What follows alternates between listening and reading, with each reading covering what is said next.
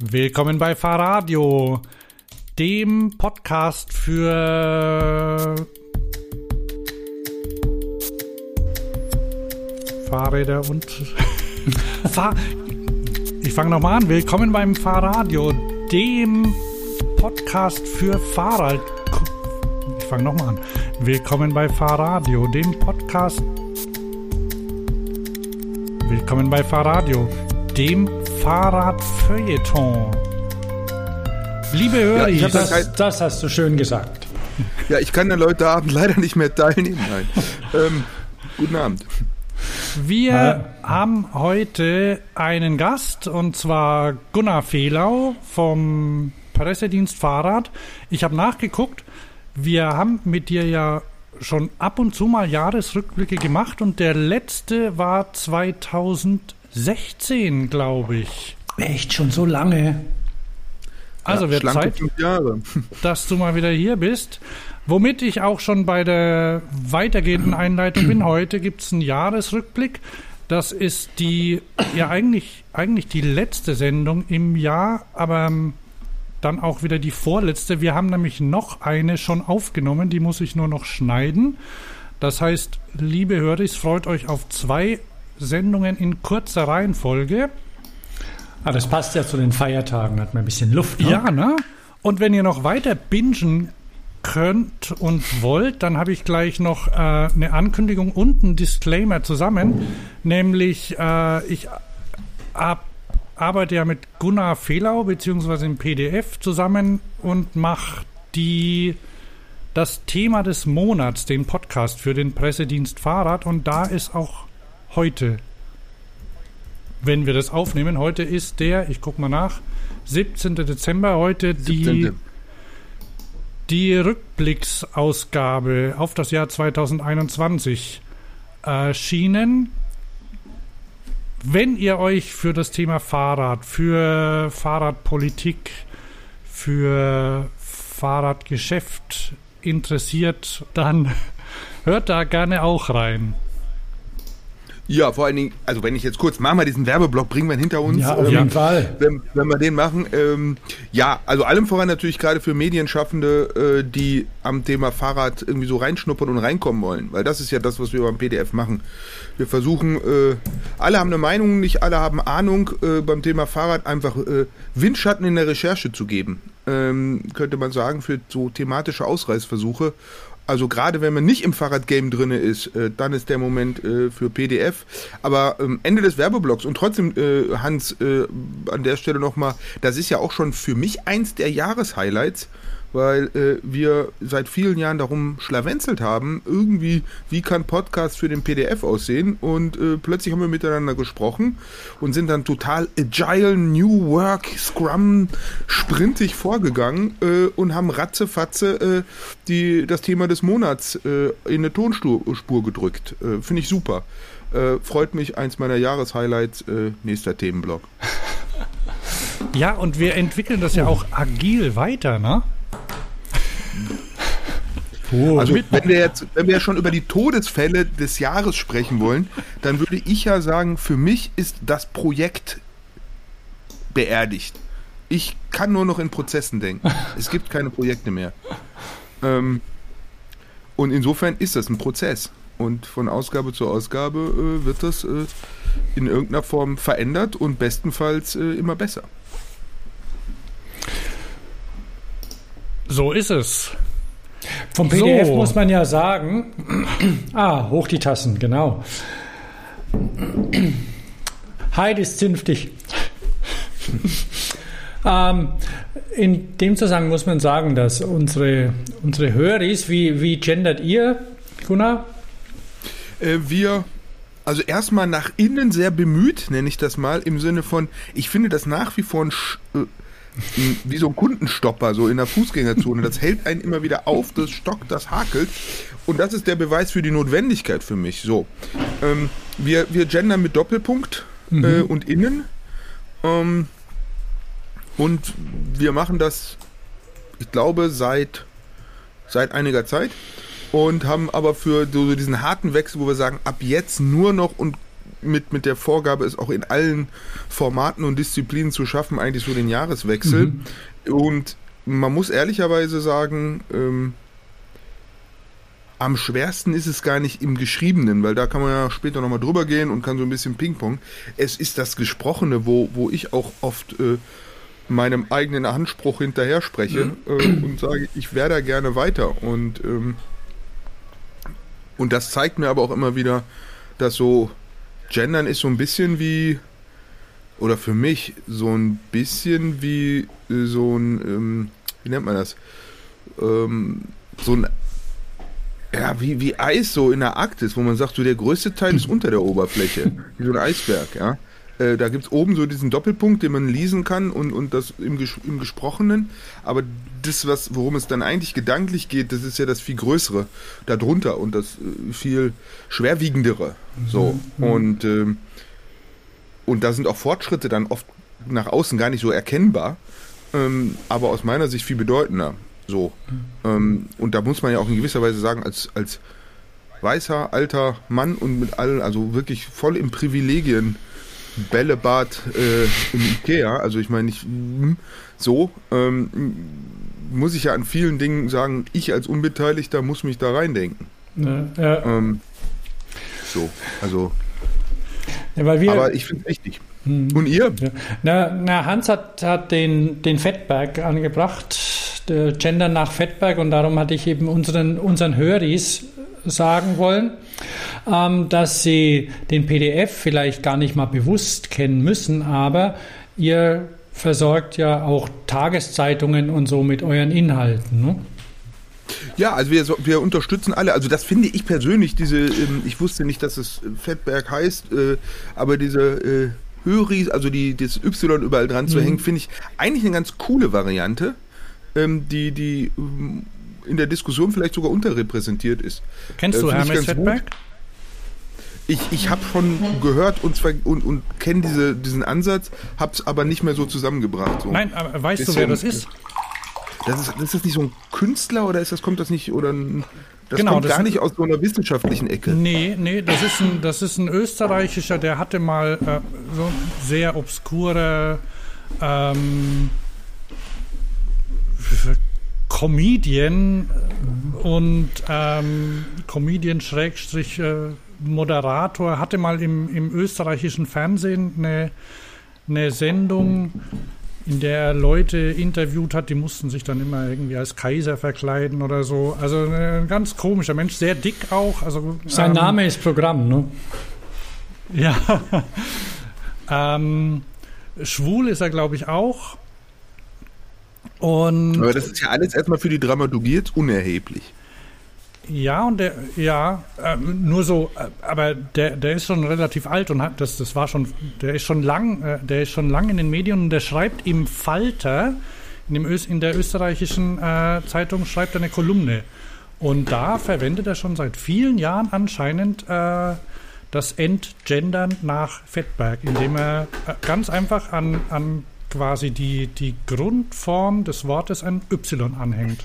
Ich finde ich find es einen ganz smarten Move, der so auch was so Lesefluss und sowas angeht, vielleicht cool ist, der natürlich so noch nicht die breite Akzeptanz hat, so ein bisschen wie ähm, so. Aber ich glaube, dass dieser Prozess ja gerade, dass jeder so überlegt und jede wo und wie und dass man erstmal noch sehr lange eben an es gibt ja auch geschickt gendern, indem man einfach in der ganzen Wortwahl an der Satzkonstruktion so arbeitet, dass man ähm, das gar nicht, oder dass man, schon wieder, ja, das gar nicht nachgedacht werden muss. Ähm, das ist ja der eigentlich smarte Move. Mhm. So.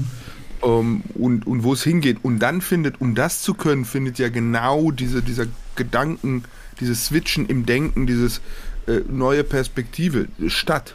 So, insofern glaube ich, dass das äh, wir uns auch mit einer ganz schnellen, verbindlichen Entscheidung für alle, die irgendwie äh, das, vielleicht nehmen wir uns da auch die Chance zu entwickeln und uns nachzudenken und nach innen auch Dinge klar zu bekommen.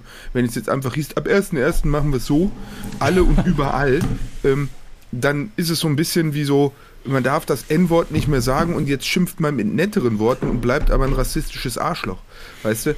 Ähm, dann Veränderung, die sich, die, wenn die sich, also wenn sie im Prinzip nach außen gekehrte Veränderung sein soll und nicht nur eine Fassade, dann müssen wir, glaube ich, dann ist das auch einfach ein, ein, eine Sphäre unterschiedlicher Geschwindigkeiten. Da ist der eine einfach schnell und die andere braucht länger. Und der eine sagt, was soll der Scheiß, weil irgendwie die sind doch mit gemeint. Die andere sagt, ich will gar nicht besonders ausgewiesen werden, weil ich will, hm, mhm. damit wird eine Grenze aufgebaut, die in mir gar nicht ist oder so. Also da gibt es ja so viele unterschiedliche Perspektiven.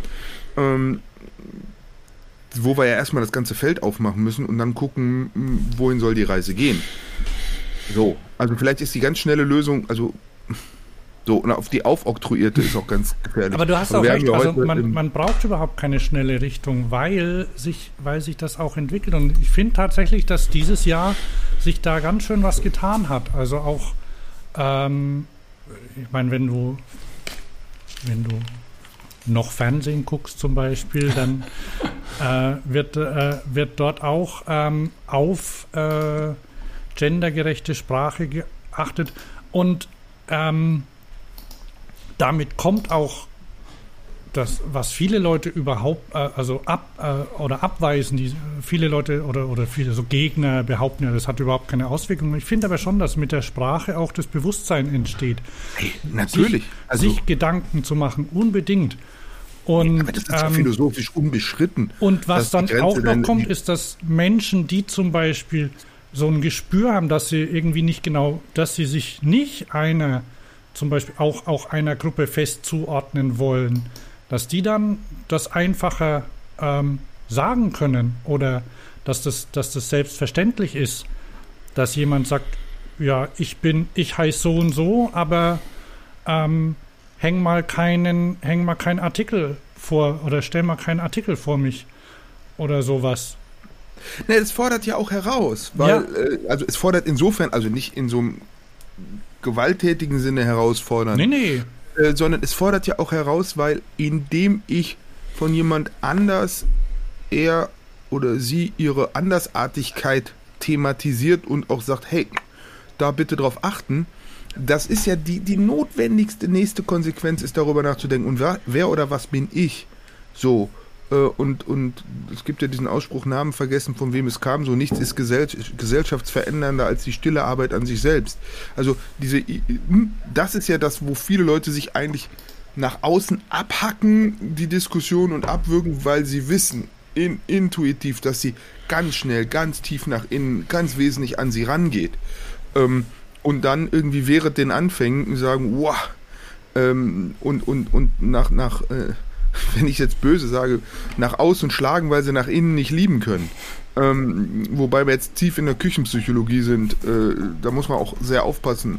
Aber also das Thema ist heiß, äh, wichtig, spannend, relevant, äh, kriegt äh, Bewegung. Wir haben ähm, wir haben ja noch eine, eine, eine, eine Schwester, Schwester äh, die, die Velonauten, wo wir Texte an der einen oder anderen Stelle machen, die auch der Heimathafen des Fahrstils Magazins ist.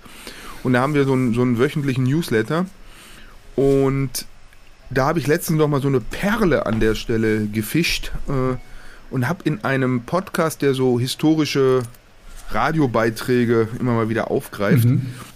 Und da ging es eigentlich um den Ost-West-Grenz-Mauerbau-Kontext. Das Entscheidende war aber, dass der äh, Reporter 19 dementsprechend 61, 62, 63 ähm, sein, seine, sein, seine Live-Berichterstattung mit sehr geehrte Hörerinnen und Hörer einleitete. So, ähm, was ich einfach im, im wahrsten Sinne des Wortes bemerkenswert fand, wenn gerade die Gender-Diskussion so hochkocht und warum werden die auch gemeint, und man da mal ganz entspannter Hase ein 50 Jahre altes, fast 50 Jahre altes Tondokument kriegt, wo aus heutiger Sicht der Gender-Gaga war. ja?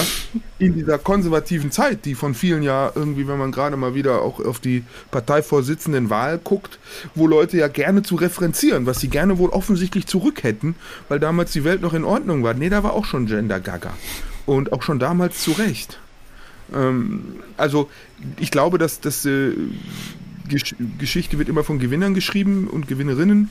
Ähm, Und nee, also da früher, das war nicht so, wie die Geschichtsschreibung das darstellt. Und da wurde auch schon gegendert und da war mindestens genauso viel Anlass dazu wie heute. Ähm, so. Ist das hier in diesem All-Man-Panel überhaupt irgendwie, sind wir diskussionsfähig?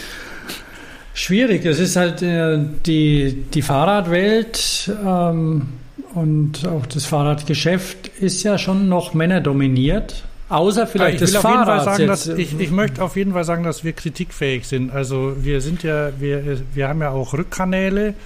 Das heißt, ähm, wer, wer uns äh, Meinungen ähm, schicken will, gerne. Wir haben auch äh, ein kleines Highlight dieses Jahr. Wir haben, äh, wir haben einen neuen Rückkanal eröffnet, der natürlich zu einem bösen Konzern gehört. Der heißt WhatsApp. Also der Konzern heißt anders. Und, aber interessanterweise haben sich über diesen Kanal doch mehr Leute gemeldet, als sich vorher zum Beispiel per E-Mail gemeldet haben. Und wir haben zum Beispiel einen Hörer in, in den USA und der uns, äh, der sich gemeldet hat. Und ähm, dann haben sich Leute aus Berlin gemeldet. Also das ist ähm, ganz schön. Und von daher, wir, also wir sind auch immer, immer offen für, für Kritik. Und ich meine, warum sollen wir nicht? Wir, wir, können ja nichts dafür, dass wir nee. ähm, in dem männlichen Körper stecken. Also ich, ich, ich nee, aber wir können, ja. wir können sehr viel dafür, wie wir damit umgehen. Ja.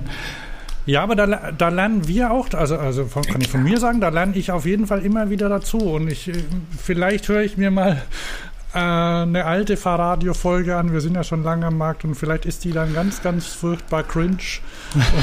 und ich, muss man mal gucken, aber ich, ich, glaub, ich, ich glaube die dann nicht. gar nicht mehr hören. Bitte? Ich, ich glaube nicht. Ich glaube.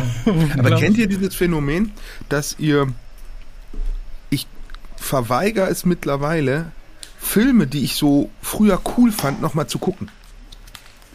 Weil, weil, die schlecht gealtert sind, weil sie sexistisch ja, sind. Weil was auch, also weil, in, weil ich nicht mehr der bin, der sie damals geguckt hat, äh, weil die Zeiten andere sind und weil das Risiko, dass es jetzt Mismatch ist, so hoch ist und das natürlich dann auch so so ein Film und so ein Erlebnis und das steht ja für ein, für ein Gefühl, das steht ja für, für so, ein ganzen, so eine ganze Wolke von, von hm, wo ich so sage, ich bin doch nicht bescheuert und gucke das nochmal und finde diesen Film dann scheiße und dann denke ich mir, naja, was war ich denn für eine Flachpfeife damals oder waren meine Kumpels doof und überhaupt, dann kann ich mir irgendwie so eine ganze ganz auf dem Jahresstrahl wirklich meines Lebens dann so ein paar Jahre mit dem Radiergummi direkt wegradieren, weil wohl alles Grütze war.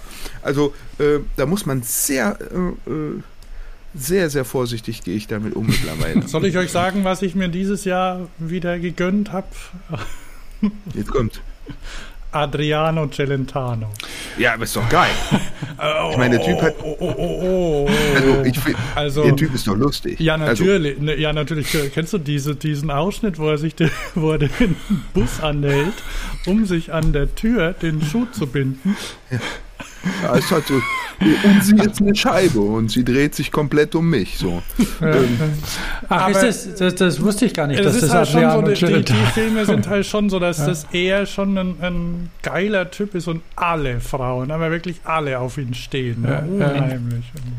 Gut, das ist jetzt einer der seltenen Fälle, wo es halt mal stimmt. Aber äh, bei Idealer vorne ist halt nicht aufgegangen. Nein, Spaß beiseite. Aber Adriano Celentano, der hat mindestens noch cool singen können. Also hat auch ein bisschen geliefert.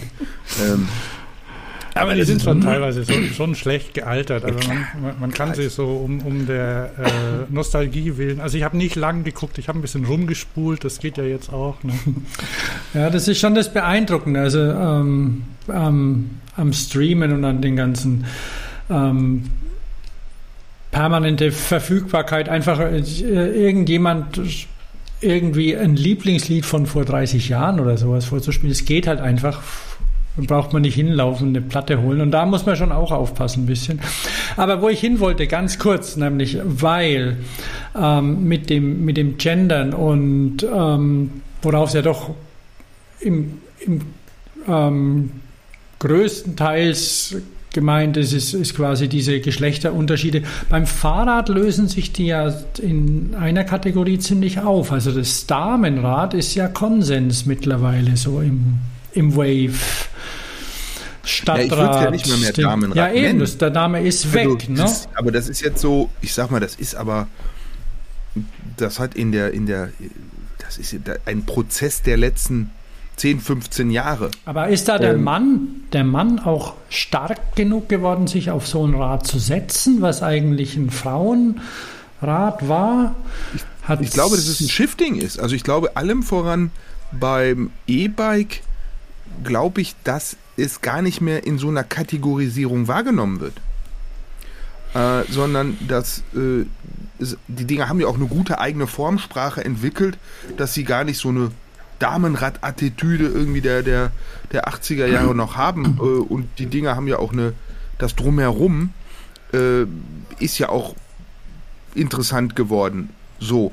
Und ich kenne auch oh, ich kann es an meinem eigenen Verhalten sagen, je Stadt, desto Durchstieg beim Fahrrad und je Performance, desto Diamant. Und, äh, und die Formel kann man ja auch an eigentlich allen Radgattungen ablesen und auch im Nutzerverhalten. Also es, es gibt dieses ganz klassische Frauen-E-Mountainbike mit der Idee, dass das ein Tiefeinstiegrahmen ist, findest du am Markt nicht mehr. So, also da wird, wenn überhaupt, Frauen, MTB wird dann auch über eine andere Richtung hergeleitet und hoffentlich nicht über, über pinke Farbe und florale Applikationen, ja. ähm, sondern äh, über Nutzungsverhalten, über äh, Gewichte, über, über so Sachen, wo man einfach sagt, okay, da glaubt man, dass man das männlich und weiblich lesen kann. So, und umgekehrt, da gibt es ja auch total krasse Beispiele für, für super sportive Tiefeinsteiger äh, für die Stadt. Also wenn wir so in Jahresrückblick gehen, da hat, äh, ich erinnere mich jetzt an, an einen Highbike, Low Step heißt es, glaube ich. Mhm, mhm. Das ist vorne und hinten. Also da denkst du wirklich, die hätten, die hätten das Oberrohr rausgepixelt. Der Rest ist so krass. Mountain oder also Trekkingrad und, und, und sportiv und auch von der Geo. Das Ding fährt sich um Potenzen flotter, als es im ersten Moment aussieht. Und solche Crossover-Räder, die finde ich, das finde ich sowieso, wenn man das Jahr 2021, also wenn man so mal versucht, irgendwie Essenzen zu ziehen, was sehr schwer ist und hochsubjektiv und, und fast nahe willkürlich, ähm, dieses, dieses einerseits, also ich würde sagen, die Radkategorien sind tot, es leben die Radkategorien. Also, das ist so krass, wie sich das zerzesiliert mittlerweile äh, und damit einerseits total beliebig wird, die Begriffe, und umgekehrt äh, die Wahrscheinlichkeit steigt, dass es für jede und jeden das passende Rad da draußen irgendwie schon gibt, äh, ist ja so hoch wie noch nie. Aber im ersten Moment ist es halt krass unübersehbar und über, unüberblickbar.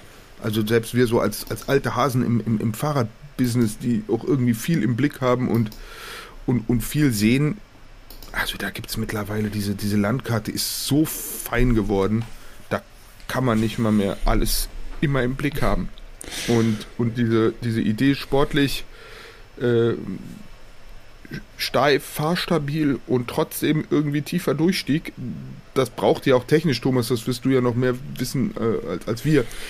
Da mussten ja auch erstmal ein paar einfach konstruktive, fertigungstechnische und, und, und auf der Materialebene ähm, ein paar Hausaufgaben gemacht werden, bevor man das überhaupt irgendwie so umsetzen konnte. Aber mittlerweile ähm, und da ist es herstellerübergreifend. Ja. Die, was da die Ober, was da diese Hauptrohre, was die für Dimensionen und für eine, äh, ich sag mal, Formgebung und Ausgestaltung haben, damit die steif sind, den Akku aufnehmen und irgendwie trotzdem einen tiefen Durchstieg ermöglichen. Ja, das, das ist, ein, schon das ist eine Karosserie. Das ist richtig. Ja, Hightech ist immer so ein gefährliches Buzzword, aber das das ist nicht so Rundrohr und irgendwie äh, im, im 70-Grad-Winkel in den Raum gehängt und dann mhm. irgendwie einen Steuerkopf dran ge gemacht und unten einen Motor reingehängt. Da ist schon, da steckt mehr drin. Ja, ja, nee, kurz, das, das, kurz noch ja. zur, zur Akzeptanz. Meint ihr, Sharing-Räder haben möglicherweise auch dazu beigetragen? Weil die gibt es ja jetzt auch schon eine Weile. Also in Frankreich, in Paris zum Beispiel gibt es ja Velib und ähm, sonst alle, die haben ja auch alle äh, mehr oder weniger einen tiefen Durchstieg. Ich glaube, dass es, also ja, äh, ich sag mal, wer im Urlaub irgendwie als gestandener Mann, der niemals auf dem irgendwie ein Darmrad fahren würde, dann halt so eine Schlurre fahren musste und eine gute Zeit hatte und so unauffällig die Vorteile auch erleben konnte, dass der vielleicht, wenn er nach Hause geht, äh, sagt, ach weißt du, am Rennrad und am Mountainbike am Wochenende ist das ja super, aber unter der Woche, das ist schon angenehm. Ähm, kann sein. Ich glaube, dass so, wie man neudeutsch sagt, diese Touchpoints, äh, einfach mehr geworden sind. Man hat das bei Cargo-Rädern. Das Faltrad ist ja auch eigentlich durchdrungen davon, weil die Rahmen immer klein und tief ja. sind.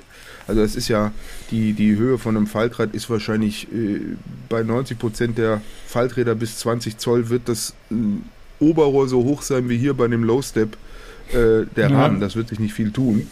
Ähm, das heißt, diese Kontaktfläche zu tiefen Durchstiegen, die ist zumindest irgendwie häufiger, spielerischer und auch ohne diesen, ich nenne das jetzt mal, ohne diesen, dieses Selbsterleben eines Gesichtsverlustes auf so ein Hollandrad zu steigen. So, ähm, und auf die Weise, also diesen Mechanismus habe ich ja, kann ich ja für mich auch feststellen, dass ich sage, natürlich kann ich irgendwie, kann ich immer auf einen Diamantrahmen aufsteigen und weiß auch fahrdynamisch, wann der sinnig ist. Und trotzdem finde ich es in der Innenstadt bei viel Anhalten, viel Auf- und Absteigen. Ähm, warum soll ich mir das Leben schwer machen? Ja. Also das ist so, äh, tief, genau, ich hau jetzt mal raus. Tiefeinsteiger ist der Scheibenheber der Rahmenkonstruktion. wo man auch so sagt, man hat früher gekurbelt und das geht und es ist okay, aber wenn du einmal so einen elektrischen hast, dann sagst du danach auch irgendwie, ey, das ist schon cool, das will ich jetzt immer. Und äh, so ähnlich würde ich tiefen Durchstieg in der Stadt auch sehen. Ja, also, also ja, und rein konstruktiv, also jetzt die das E-Bike hat natürlich ähm, da extrem viel bewirkt. E-Bike und E-Bike-Leasing. Ähm, einfach, dass A, Gewicht nicht so eine Priorität hat und B, der Preis. Also. Naja, und C, die Sehgewohnheit. Also und, dieser und, Archetyp. Ja, ja. Dieser Archetyp, wenn wir, A war das, das Stadtpedelec, wenn man es in so ein archetypisches, ikonisches Design wenn wir uns darauf einigen müssen, dann würden wir wahrscheinlich beim C-Flyer in Silber landen. Ja, dieser tiefe Rahmen, das ist das Pedelec der, Null, der, der Nullerjahre, das wirklich in der Breite für den Durchmarsch gesorgt hat. So. Äh, und das Ding war im Prinzip auch damals, davon gab es schon eine Herrenversion, die wurde aber nicht so viel verkauft mhm. und ja. als man das noch Damen- und Herrenversion nannte. Also ich glaube, die Sehgewohnheiten sind über Mountainbike und, und über äh, über E-Bikes mhm. so aufgebrochen, ja. dass du. Äh, aber dieser ja. C-Flyer war natürlich schon auch gefährlich beim Hände wegnehmen und allem. Also das ist schon kein Spaß gewesen, dieses Rad. Aber das war ein Kind seiner Zeit. Ja. Also heute, heute, ich meine, wenn du dir den aktuellen C-Flyer anguckst, haben die ihre Hausaufgaben gemacht. Unbedingt. Der fährt, ja. der fährt wie auf Schienen, hätte ich fast gesagt, bergab. Äh, äh, aber das gilt ungefähr für jedes Bauteil, das, also 2000 also ich möchte an so einem E-Bike kein einziges Bauteil haben, das noch den technischen und, und qualitativen Stand von 2003 hat. Damals hatten wir noch keine LED-Beleuchtung. Wir reden noch nicht von Scheibenbremsen. Wir reden noch nicht von irgendwie Reifen, die wirklich gut rollen und gleichzeitig irgendwie äh, Pannensicherheit haben. Wir reden noch von Speichen aus einer Zeit, als Speichen wirklich gerissen sind. Wir hatten noch keinen Zahnriemen. Also das kannst du jetzt komplett durchdeklinieren. Da war noch kein Headset so wirklich durchgesetzt am Alltagsrad und, und, und. Ähm, das Ding war ein Kind, in seiner Zeit war es, äh, visionär ist falsch, aber es war zur richtigen Zeit am richtigen Ort und gut, gut und sauber durch, durchkonstruiert für das, was man damals konnte. So. Ähm, heute willst du mit dem Ding, ey, das ist wie Ente fahren, das ist dann nostalgisch, aber das willst du nicht mehr. Nee, und da. Ich musste mir den gerade mal angucken. Das, oder musste mir das C-Modell gerade mal angucken. Ich kan kannte das gar nicht. Oder, oder mir, war, mir, mir war das nicht so bewusst. Also. Ja. Genau, und da hast du jetzt hier mal den Cowboy im. Äh, also, okay, ich, wir machen. Ja, ich, äh, das habe ich jetzt aus Versehen wieder weg. Warte mal, ich mach, mach's wieder zurück. Aber ganz aus Versehen. So. Ich habe jetzt. Ja, blickst, ähm, du bei den, blickst, blickst du bei den vielen ähm, B2C-Fahrrädern noch durch, die aktuell auf den Markt schwappen. Da gibt es ja jeden Monat eine neue Marke und Cowboy und Van Moof sind noch die Bekannten davon oder Ampler, aber da, da gibt es ja dauernd was Neues. Ich sehe auch öfter mal welche stehen. Neulich habe ich dessen eins gesehen, erstmalig im echten Leben wo ich den Namen vergessen habe. Das hat, das ist aus Carbon, hat hinten den so einen ulkigen U-förmigen Akku zum Abnehmen. Oh je, das Schlimme. Ja, ja, irgendwas mit A auch, keine Ahnung. Also weiß ich, irgendjemand muss es gefallen haben, der es gekauft hat. ähm, aber sag mal, hast du sie gezählt, Gunnar? Nee, man kann das auch nicht mehr zählen. Und ich glaube, man muss auch Kategorien bilden. Ähm, wo ist jemand MeToo, wo, wo er aber sagt, gut, jetzt gibt es diese Idee halt auch von dem so. Ähm, und wo wird, wo wird eine Kategorie weitergebracht, wo wird, äh, wo wird eine Idee äh, punktierter. Aber das ist vielleicht auch nochmal der Unterschied, so wie, wie gucken wir, ich sage jetzt mal als Fahrradprofis auf, auf den Markt und wie guckt äh, Erna P. aus K., die sagt, ach, so ein E-Bike könnte ich mir kaufen. Wie guckt die auf den Markt?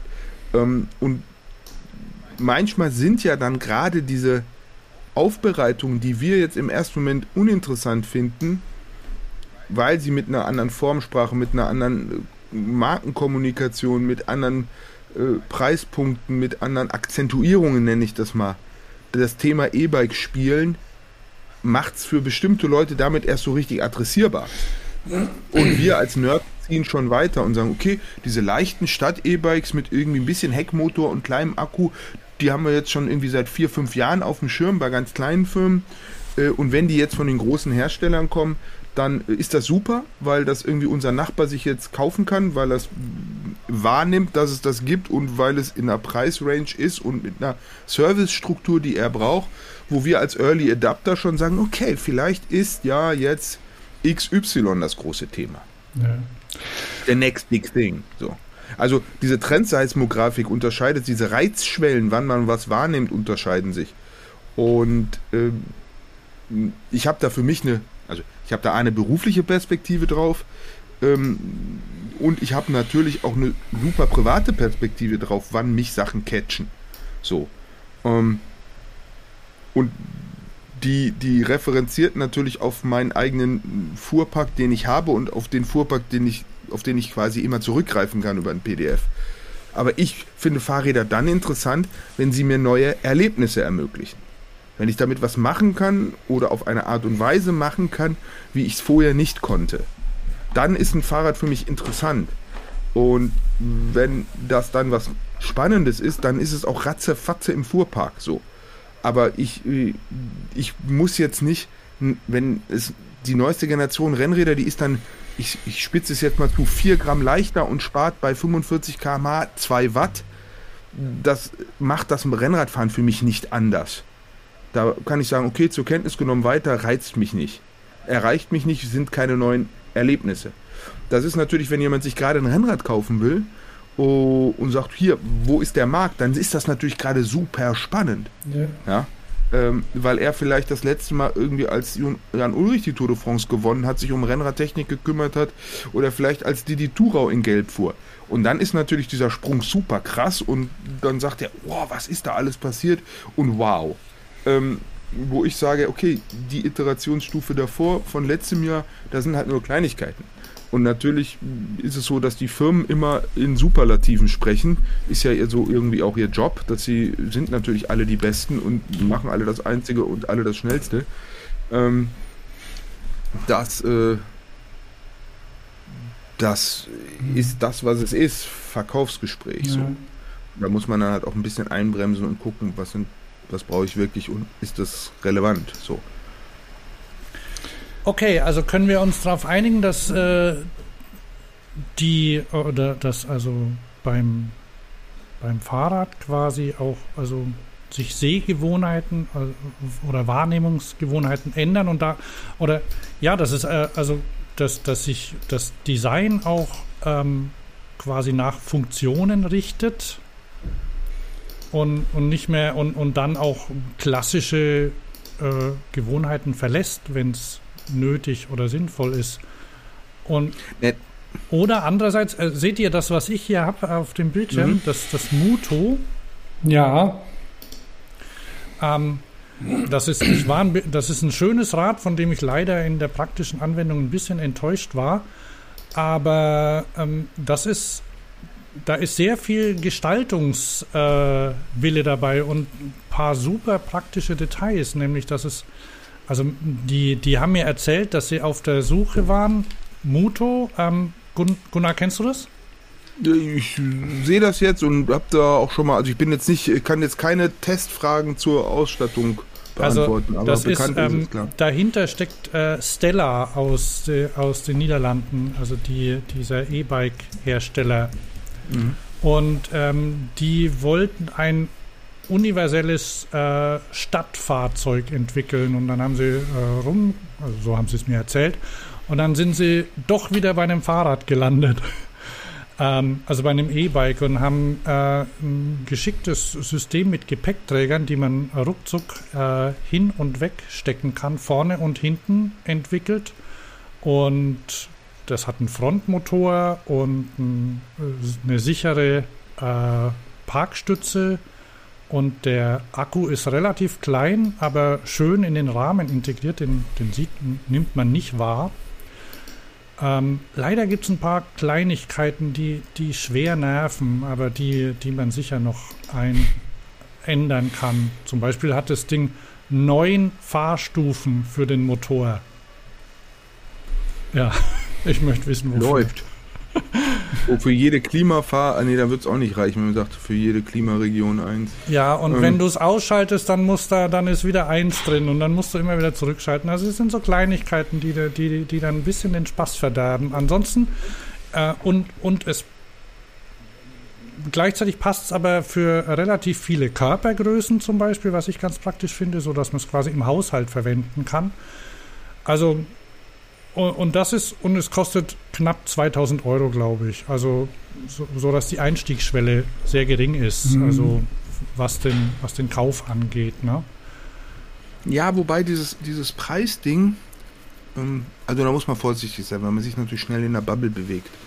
Aber wir haben zum einen natürlich diesen Leasing-Aspekt und das können wir schon feststellen. Seitdem viele Räder geleast werden, haben die Leute eine Bereitschaft, folgen sie mehr ihrem Geschmack, weil das Budget halt ist etwas anders so in Portemonnaie direkt mhm. reinhebelt. Ähm, und wir haben natürlich, wenn wir das historisch betrachten, wie krass sich der Durchschnittsverkaufspreis bewegt hat und das ja, muss man im Hinterkopf behalten, immer auf einer Freiwilligkeit. Also es steht ja keiner, wenn du irgendwie im Nirala in Köln im Laden stehst, steht ja keiner mit einer äh, mit einem Revolver neben dir, hält dir den an die Schläfe und sagst, du musst jetzt kaufen. Sondern die Leute gehen in den Laden, gucken sich an, was ein, ein analoges klassisches Fahrrad kann und was es kostet und gucken bei den E-Bikes, was es kann und was es kostet. Und äh, die Unterschiede sind ja im wahrsten Sinne des Wortes auch noch erfahrbar in den Preisklassen. Und dann fahren sie ein paar Räder Probe und durchschnittlich gehen sie dann mit einem Rad raus, das irgendwie 2800, 2900 Euro kostet bei einem, bei einem Pedelec. Ähm, und das freiwillig. Das zeigt auch so ein bisschen, dass da äh, die im wahrsten Sinne des Wortes die Wertschätzung da ist fürs Fahrrad. Dass sie sagen, hey, das ist, ist mir wert. So. Natürlich würden sie es lieber für 2000 auch kriegen, das, was sie für, hm, klar, will man ja immer billiger. Aber sie sind vielleicht auch eins für 2000 Probe gefahren und haben gesehen, dass da halt nochmal ein richtiger Sprung kommt. Also diese, diese zwangsläufig, ich glaube, dass das Wachstum des Pedelecs nicht an seinem Ende in Bezug auf die, seinen jetzigen Preis ist. Also da sind immer noch genug Leute, die einfach es noch nicht probiert haben, die Wertschätzung noch nicht oder den Wert des Fahrrades noch nicht erschlossen haben und es sich deshalb nicht kaufen äh, oder noch nicht kaufen und es sind nicht alle, die jetzt nicht gekauft haben, weil sie es sich nicht leisten können. So. Ähm, auch wenn man sicherlich eine Diskussion beginnen muss ähm, oder sollte, wie zugangsexklusiv über Geld wir Mobilität in dieser. Gesellschaft machen. Aber das ist aus meiner Sicht, glaube ich, im urbanen Raum und im suburbanen Raum allem voran eine, eine Diskussion, wie öffentlicher Nahverkehr organisiert ist und welche Qualität gerade auch Fußmobilität hat. Ja. Ähm, dass, dass die Leute einfach, äh, dass es nicht die, zu den teure, die teuren individuell besessenen Fahrzeuge so zwangsläufig benötigt werden, um zu partizipieren ganz andere Diskussionen und Abend füllen. Und da gibt es ja dann auch noch, ähm, dann, also dann gibt es äh, da zum Beispiel auch noch ja, Anbieter wie Swapfeeds zum Beispiel, wo du halt dann auch mal durchaus auch ausprobieren kannst, ob das was für dich ist. Ne? Ja. Und musst nicht gleich kaufen, so ein Rad. Nee. Und, der, und die Hersteller haben trotzdem was davon. Also ich habe mal mit einer Swapfeeds, mit einer sehr begeisterten Swapfeeds-Pilotin gesprochen. Also die hatte ein Swapfeeds E-Bike und die hatte das schon über ein Jahr. Und man, man kann da dann auch das Rechnen anfangen und alles. Und dann, ja, hätte sie sich auch was kaufen können, aber der passt es so ganz gut und sie fährt jetzt nicht viel und ja, wenn mal was ist, ja, das, das geht. Und ähm, also diese verschiedenen Modelle, die man jetzt hat, ähm, um so ein Fahrzeug zu besitzen, zu fahren oder, oder wie auch immer, vom, vom Leasen über, über Mieten und Langzeitmieten. Und die, die machen es möglich, ein bisschen mehr Geld auszugeben und auch dann vielleicht auch mal Mut zu haben, was anderes auszuprobieren. Und, und E-Bikes habe ich jetzt so die Erfahrung gemacht, der, der Status hat sich, ob das jetzt wichtig ist oder nicht, aber ich habe den Eindruck, dass das E-Bike sich der, der Status, den, den Status des Fahrrads hebt. Braucht man überhaupt nicht zu diskutieren. Und, und wenn ich dann, wenn ich dann sehe, auch dass, dass jetzt Firmen, ich wollte, also jetzt, Hans, du hattest ja so ein, so ein Business und Politik auch uns mal angefragt. Und wenn ich sehe, wie sich momentan da die, die Firmenstrukturen auch verändern, also ähm, PON hat ja jetzt Cannondale übernommen und Cannondale war ja für mich zumindest eine Weile weg und hat irgendwie belanglose Sachen gemacht. Die haben sich jetzt in den letzten zwei Jahren mächtig angestrengt, ähm, auch ein bisschen interessante, vielleicht auch polarisierende, aber tolle Fahrräder wieder zu machen und auch, auch das Marketing zu verändern.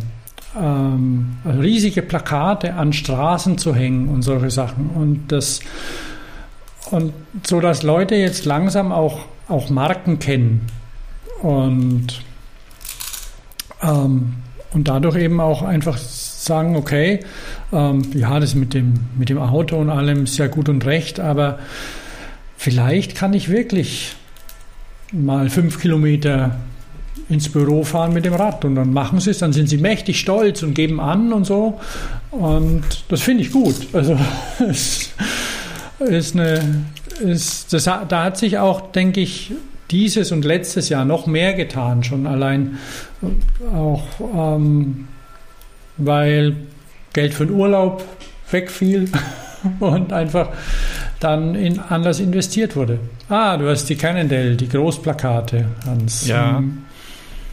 Also, aber die zeigen ja auch, dass so eine, ich sag mal, hippe Marke nicht sagt, hier, wir sind auf TikTok, mal überspitzt gesagt, sondern äh, ganz klassische Plakatwerbung macht. So, also ein, ein, es ist eine ganz alte Werbeform und eine ganz äh, äh, analoge, was jetzt nicht ganz stimmt, aber wir wissen, ihr wisst, was ihr ja, meint. Sie ja. ist sehr dinglich und sehr physisch und sehr im Raum und und und ähm, sehr an einen Punkt gebunden. Also ja, all das, der, das ist ja der Raum, in dem man dann unterwegs sein Ja, klar. Wird. Ich bin ja bei dir. Ich heiße das ja gut. Ich bin ähm, die so vielfältig die Menschen, so vielfältig die Kanäle. Die Schwierigkeit für die Unternehmen ist ja nicht, was sie tun, sondern die Schwierigkeit sind, die richtigen Auslassungen zu machen. Was, was mache ich nicht? Weil für alles fehlt mir das Geld und die Ressourcen. Ich kann nicht alles richtig und gut machen, sondern ich muss ein paar Sachen weglassen. Und das ist das Schwere. Und wenn sich dann so eine Company wie Cannondale dazu entscheidet, du, aber das klassische Plakat, das äh, integrieren wir vielleicht sogar wieder äh, und, äh, und, und, lassen es nicht weg. Das ist schon interessant. Und es ist natürlich auch vor dem Hintergrund interessant, wenn wir 4 Millionen Räder im Jahr verkaufen, dann ziehen wir mal die Kinderräder und irgendwie ein paar andere ab. Sagen wir, 2 Millionen Erwachsene kaufen sich äh, mit einem wirklichen Funktions- mit einem Alltagsfunktionsanspruch im Jahr ein Fahrrad. Davon ist die Hälfte motorisiert mittlerweile. Ja, die sind, das ist ein ziemlich, wahrscheinlich ein ziemlicher Querschnitt der Gesellschaft. Und das gilt dann auch für deren Touchpoints. Und dann äh, ist natürlich die klassische Tageszeitung, das Anzeigenblättchen, äh, das auch lineare Fernsehen wahrscheinlich ein genauso probater Kanal und ein genauso relevanter Kanal, wie es das äh, äh, Instagram ist. Ich gucke ab so. und zu Fußball, muss ich da mal kurz reingrätschen und wenn auf den Banden eine Specialized-Werbung läuft, finde ich schön. Ja, so, und es ah, gibt ja. andere Vereine, da, ist, da gibt es da gibt's ein paar Marken. Highbike hat da eine Zeit lang was gemacht, äh, ich weiß, von Verein vergessen, wer, ich glaube, ähm, dann ist Pegasus, äh, also in Köln ist, mhm. glaube ich, Pegasus ab und zu. Also da gibt es ein paar Marken, die das über, über irgendwelche Deals, sage ich mal jetzt mal, äh, auch äh, in kleineren oder größeren Umfang machen können. Und das, und das zeigt eigentlich, dass Fahrrad mitten in der Gesellschaft angekommen ist. Ja. Dass, dass einfach äh, so, das ist ja eine Wechselbeziehung. Äh, die Fahrradmarke denkt, da kann ich was erreichen. Und die, die bei dem Booking äh, sagen, jo, kommt rein, die sagen, okay, Fahrrad ist hier gut und richtig. Ähm, weil zu glauben, dass sie im, im, im im Fußballbereich keinen anderen gefunden hätten, so, so wie so den, den Klassendepp, den man dann als letztes wählt irgendwie und hofft, dass er dann die Eckfahne macht und nicht im Tor ist beim, äh, beim Fußball. Ähm, das ist ja nicht so, dass wir dann sagen, hier und dann auf dem Grabbeltisch der möglichen Anzeigenkunden gab es noch diese komische Fahrrad, naja, nehmen wir sie halt, sondern die werden sich schon genau aussuchen, weil sie die ein oder andere Anfrage kriegen wen sie nehmen und wen sie nicht nehmen. Und wenn sie dann sagen, nee, wir nehmen Fahrrad, das passt hier rein und das ist gut und, und oder umgekehrt gesprochen, mindestens nicht schlecht und abweisend, wir kriegen Ärger und es wirkt fremd und falsch, äh, dann sagt das auch was äh, übers Fahrrad und es sagt auch was darüber, wie sich Gesellschaft verändert hat. Also von mir Daumen hoch dafür, ob man jetzt diesem Profifußball, ob das die richtige Stelle ist, wo man viel Geld lassen sollte, ähm, das sage ich als äh, relativer Hardcore-BVB-Fan, mit, mit, auch mit einer gewissen Ambivalenz, aber dass der Fußball natürlich überfinanziert und überbewertet ist, äh, ist auch klar. So. Der Herrenfußball, muss man an der Stelle wieder sagen. Da fand ich auch sehr, sehr geil einen Kommentar vergessen, welche Fußballerin es war, aber die sich sagte, ey, ich, ich bewerbe mich, glaube ich, auf diesen DFB-Posten jetzt, weil ähm, da verdiene ich mehr, als ich jetzt als aktivere Spielerin kriege. ähm, und das gilt für wahrscheinlich ganz wenige bekannte Fußballer aus der Herrenliga. Also äh, das fand ich auch nochmal ein äh, ne, ne guter, guter Move. Äh, äh, guter Hinweis auf, auf die Problemlage. Äh, wo wir gerade schon in der... Nee, wir sind jetzt wieder woanders. Aber was. Egal, dann gehen wir hin zurück. Ja. Ach so, ich ähm, sehe schon eine schöne Farbe. Da fällt mir nämlich eins meiner Lieblingsräder dieses Jahres ein. Ah ja. Ähm, was, was es dieses Jahr für mich gefühlt das erste Mal gab, ähm, möglicherweise weißt, weißt du da was anderes, Gunnar, aus der langen Geschichte, Kooperationen zwischen Mode, Modefirmen und Fahrradherstellern. Ähm, Van Moof macht das zum Glück so, dass sie sich mit Modefirmen zusammentun. Ich kenne die nicht, die Jacquemus oder so heißen die. Aber die machen dann bunte Van Moof Räder, weil mir gefallen die schwarzen nicht. Und der, mein Problem ist nicht bei der Farbe.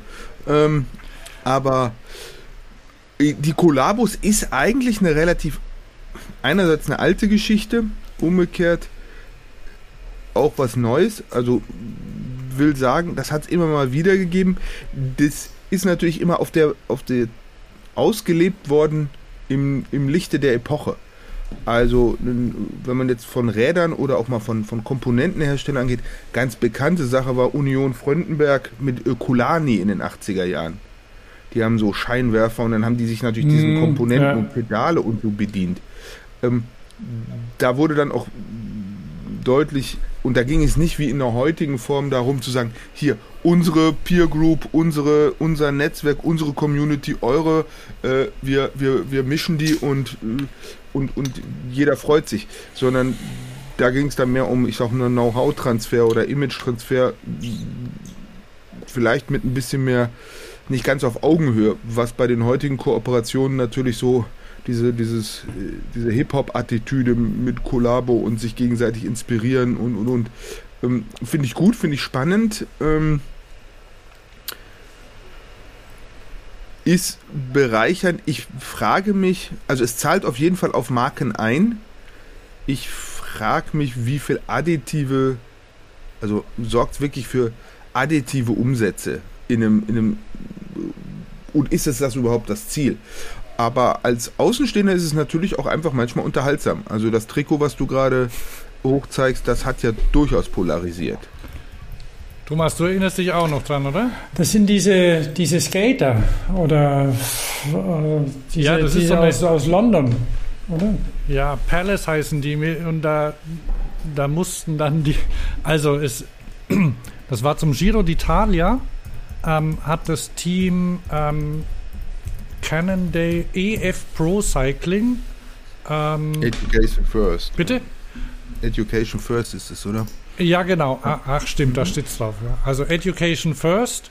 Ähm, Cannondale haben eine, eine Kollaboration von Rafa und Palace Skateboards ähm, gemacht und die führte zu einem Fahrrad, also zu einem Rennrad äh, mit auffälliger Neongestaltung und großer Quarkente drauf und einem sehr psychedelischen Trikot. Und das hat in der, in, in der Rennradbubble für sehr viel Wirbel gesorgt. Stimmt das, Gunnar? Ja, es ist äh, wahrgenommen worden Ja. auf jeden Fall. Also das Klassenziel ist erreicht, aber das hat Cipollini irgendwie äh, in, mit, im Cannondale-Team ja schon vor, weiß ich nicht, 15 oder 20 Jahren gemacht, dass er dann mit irgendwelchen Imper am Imperator-Kostümen äh, inspirierten Trikots erschien oder ähm, also das ist das ist jetzt auch kein neues Instrument, aber es wird halt heute mit den mit den heutigen Möglichkeiten gespielt. Und da sind natürlich die, die Direktkanäle der, der Companies mit äh, Insta und irgendwie, also da, man kann da sehr viel früher, sehr viel mehr Welle machen, wie man so umgangssprachlich sagt, äh, und ist da nicht auf den Gatekeeper, auf die Journalisten angewiesen. Und das, äh, wenn man das Spiel virtuos macht, dann ist das äh, mindestens unterhaltsam und zahlt so positiv äh, auf die Marke ein. Ähm, bestenfalls äh, löst es noch einen Diskurs aus, der wirklich die, die, die Öffentlichkeit weiterbringt und noch eine Spur besser. Und, und für die Firmen ist es natürlich klar, wenn sie da durch Umsätze machen, irgendwie wird sie das auch erfreuen. Also mir gefällt daran auch, dass äh, vorher war ja dieses rosa Fahrrad, mir gefällt, dass Farbe äh, wieder ein bisschen zurückkommt, ähm, wenn wir beim äh, Thema Design vielleicht noch bleiben können. Ähm, ich habe zum Beispiel, weil, weil mir, mir persönlich geht dieses äh, Mattschwarz sehr auf die Nerven. Mir, mir fehlt ein bisschen was. Und ich weiß nicht, habt ihr, habt ihr beim Mountainbike Downhill Cup die ähm, bunt verchromten Trackfahrräder wahrgenommen? Boah, die waren der Hammer. Gunnar, hast du die gesehen? Ich bin, ich, also zwei Dinge. Ich bin A, wirklich, also äh, an, an privat an Henry Ford geschult, irgendwie jede Farbe, solange sie schwarz ist. Also ich bin, äh, bin kein Farbkäufer. Also ich würde ein geiles Rad, also ein Rad könnte für mich geil sein und ich könnte es toll finden, auch wenn es eine grottenhässliche Farbe hat. Oder umgekehrt, ich würde mir nie ein Rad wegen der Farbe kaufen und ich weiß, dass ich damit äh, nicht zwingend repräsentativ bin. Und äh, den, den Mountainbike, also gerade den Downhill-Sport, den verfolge ich nicht jedes Wochenende. Da haben wir uns auch gemäß der eigenen Kompetenzen und, und Präferenzen ein bisschen aufgeteilt. Oder da habe ich Kollegen, in, dem Fall Kollegen ähm, in der Redaktion, die, die da voll drin sind und alles sehen und jeden Namen kennen und äh, die ziseliertesten Diskussionen über Schulterstollen und Reifendrücke und Sack und äh, Schlag mich tot führen und äh, führen können und auch führen. Oh, und äh, die Kollegin äh, macht das gleiche irgendwie beim Rennrad. Also da teilen wir uns auch ein bisschen auf, um mehr Unheil anzurichten. Ich bin da ja so traditionell eher Kräuche und Fleuche, ich da so eher in den, in den Nischen äh, und in den etwas skurrileren Radgattungen, die noch deutlich jenseits der UCI-Kategorien sich bewegen und auch noch lange bewegen werden. Ähm, da können wir können jetzt gerne über aktuelle Reifentrends beim Fatbike reden oder über Übersetzungsfinessen irgendwie am Faltrad. Das ist so eher das, wo ich mich dann tiefer bewege. Aber ich meine, du zeigst es ja jetzt, und es sieht, also der vordere zumindest, das sieht schon sehr, sehr geil aus. Ähm, das muss man schon sagen. Und äh, Da hat sowas Jeff Koons-haftes, oder? Von diesen Balloons. Ja. Na, ich kann, euch, ich kann euch noch was zeigen, weil und ich muss schon wieder ähm, und ich muss schon wieder zu Van Move kommen, weil die hatten das nämlich auch. Es gibt noch ein Modelabel, ein französisches, Pigalle heißen die. Und die haben eine, eine ganze Linie, die haben sich noch, da gibt es auch ein wunderschönes Video dazu, in dem die, die Leute mit, also anscheinend zieht man sowas an. ähm, die, das sind fünf verschiedene Farben, glaube ich, und alle so, so chromfarbig. Und ähm, dann haben sie noch Scheibenräder rein und dann fahren die durch. Ja, gerade vorne ist es eine ganz schlaue Geschichte. Die ist äh, sehr beliebt. Äh, und. Mit, der, mit dem Scheibenrad, ja? Nein, Alter, das kannst du nicht bringen. Also, ich meine, beim, beim Ironman auf Hawaii, wo es nur um Ballern geht, da ist es sogar im Hinterrad verboten, wegen des Windes. Also, irgendwie auf der Bahn wird es auch vorne echt nicht mehr so, hm, je nach Disziplin. Alter, Vorderradscheibe. Aber da, du, da zählt der Style. Wenn du, wenn du mit dem ein ja, Wheelie machst, das ist ja genau der mit Punkt. Style stürzen. Das finde ich schön. Aber da wollte ich gerade sagen, irgendwie nichts, nichts, also ein Fahrrad ohne vordere Scheibe mag stilistisch nicht so sein, aber das Missverhältnis zwischen dem ist nicht so extrem wie zwischen aufgeschlagenem Schädel und nicht aufgeschlagenem Schädel. Also oh, da, und das ist dieser Punkt, das ist dieser, wo, wo, wo ich auch, wo ich so aussteige, wenn es darum geht, wie sich das Fahrrad auf die Gesellschaft hin bewegt, äh, wenn es wirklich substanzielle Funktionseinbußen gibt, nur dafür, damit es dann vermeintlich cool aussieht. Ähm. Das ist ein hoher Preis, sage ich jetzt mal im wahrsten Sinne des Wortes. Das ist ein sehr hoher funktioneller Preis. Und da sind wir wieder beim Fahrrad, E-Motor hin oder her. Das Ding ist immer noch eine Maschine, sage ich mal, ein Gerät, das angetrieben sein will und das, das, äh, das einfach irgendwie eine Energetik hat, äh, in die ich was reinstecke und, äh, und damit eine Mindereffizienz oder eine, einen Verlust hat. So. Und wenn ich da mehr reintun muss, nur damit es geil aussieht und hinten, also das kennen wir vom Bonanza-Rad, mit den Dingern ist man nie auf Radtour gegangen. Komisch, oder? Also, äh, und, äh, und so ein Tourenrad mag vielleicht dröge, langweilig und doof aussehen, aber da geht richtig was. So, ähm, und da muss ich, also so diese, diese Bonanza-Rad-Denke, die finde ich irgendwie mal so Samstagnachmittags irgendwie zum, zum Supermarkt ganz cool. Äh, nicht mal zum Supermarkt, aber zur Eisdiele. Aber ähm, wenn dann Leistungsversprechen gemacht werden, die irgendwie eher geschult sind an einem Top-Fahrrad, dann wird es halt schwer. Also ich meine, wir kennen ja hier diese Sushi-Bikes, ich weiß nicht, hab, sagt ja jedem was hier. Ja. Er ist ja einer von diesen, äh, ich bin in diesem Hauptdarstellerrat nicht so drin. Joko Winterscheid. Ähm, ja, genau. Ich meine, das Ding ist fahrradtechnisch unterste, unterste, wohlwollend formuliert Einsteigerklasse. Ja? Mhm. Akku keine 300 Wattstunden, irgendwie nicht mal, ich glaube, mechanische Scheibenbremsen, wenn überhaupt. Äh, also das ist so weit weg von einem geilen Pedelec, so weit weg. Ja, und auch preislich, das ist eigentlich ganz ehrlich, aber die Kommunikation passt nicht dazu. Dann machen sie so auf Skaleneffekte, wir haben irgendwie cooler als die Fahrradbranche und machen Schnäppchen. Ähm, als könnten sie zaubern, ja, und als, als wüssten wir hier nicht seit 100 Jahren, was wir tun. Ähm, wir wissen es auch nicht immer ganz, aber wir haben schon einiges gelernt. So.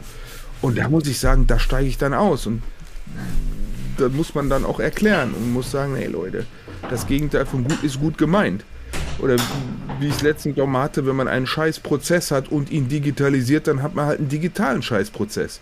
So, also wenn ich ein, ein, schlecht abgemischtes Rad habe und dann sagt irgendein Promi hier, ich bin da drin und es ist geil, dann bleibt es ein Scheißrad. So. Dann halt ein Scheißrad mit Anstrich und einer guten Story. Oder einer vermeintlich guten Aber Story. die können zumindest einsteigen, weil die Sushi-Bikes sind nicht gefährlich. Die können halt nichts. Und nee, gefährlich bin ich bei dir. Also das weil ich nicht an der Stelle. Ja, ja, ne, das ist ein bisschen, das ist ein bisschen schwierig. Das ist das, was ich vorhin gesagt habe, was so gerade auf dem Markt geschwemmt wird und ähm, auch eine Zielgruppe anspricht, die wir nicht sind. Und ich sehe die dann auch, ja. auch in der Bahn teilweise stehen mit ihren Rädern oder, oder, oder jetzt so, so ein Van Moof-Kunde. Das sind irgendwie ja, interessierte Leute, die mal was ausprobieren wollen. Dann hatte ich mich mal mit einem unterhalten, der war, der fand das Ding gut. Was ihn ein bisschen genervt hat, war die Alarmanlage, weil die geht bei Regen an, wenn es irgendwie hinprasselt und dann sitzt er in seinem Büro und hört es draußen fiepsen und die Nachbarn sprechen ihn an und so. Und, hm, ist, ach, dein Fahrrad hat sich wieder gemeldet und ja, so Sachen. Aber es ist ähm, immerhin, sie bleiben im Gespräch. Ne? Und ja, und die, die Sushi ja, und Maki, die, die, die Damen-Variante oder die, die, die Step-Through-Variante, die es da jetzt gibt, ich meine, unter 1000 ich glaub, Euro das ist. die eine, California Roll, oder? Ähm, weil ich glaube, Maki heißt es. Ah, Aber ist egal. Okay. Ist egal. Auf jeden Fall, die, diese Einstiegsklasse unter 1000 und dann diese andere Klasse unter 2000, die hat die die können nur so viel, wie sie kosten. Mehr geht nicht. Ja, aber das ist so ein bisschen, ich, wir haben das schon so oft erlebt. Normalerweise, das, da fängt, nehmen wir mal das Faltrad. Darüber kennen wir uns ja ohnehin, wissen wir, wir sind ja alte Freunde des, der Mikromobilität, kleiner Laufräder und irgendwie. So. Ähm, das Ding hat eigentlich angefangen mit, mit Multen. Ja, der hat es wirklich irgendwie Suez-Krise, der erste nach dem Krieg, wo man auch so einen richtigen roten Faden zeichnen kann. Hundsteuer, hochfunktionell, total geil, ja, total geil. Auf einer designerischen, auf einer gestalterischen Ebene, auf einer technischen Ebene, auf einer funktionellen Ebene. Ganz großes Kino und ist innerhalb von 15 Jahren irgendwie, weil, ja, äh, weil es nicht durch den Fleischwolf, ich nenne es jetzt mal durch den Sushi-Wolf gedreht, ja, und ist am Ende für 99 Euro, 99 D-Mark bei Quelle gewesen. Mit dem einzigen letzten Funktion, die es hatte, dass es verkauft werden konnte und dass es ein reduziertes Müllmaß hatte. So. Und dann hat sich dieses, dieses, und die Leute haben die Erwartung bekommen, hier ein kompaktes Fahrrad und es fährt und es funktioniert, haben also dieses Leistungsversprechen ist nicht im gleichen Maße abgesenkt worden wie der Preis. So, und was ist passiert? Das Faltrad war 20 Jahre quasi tot.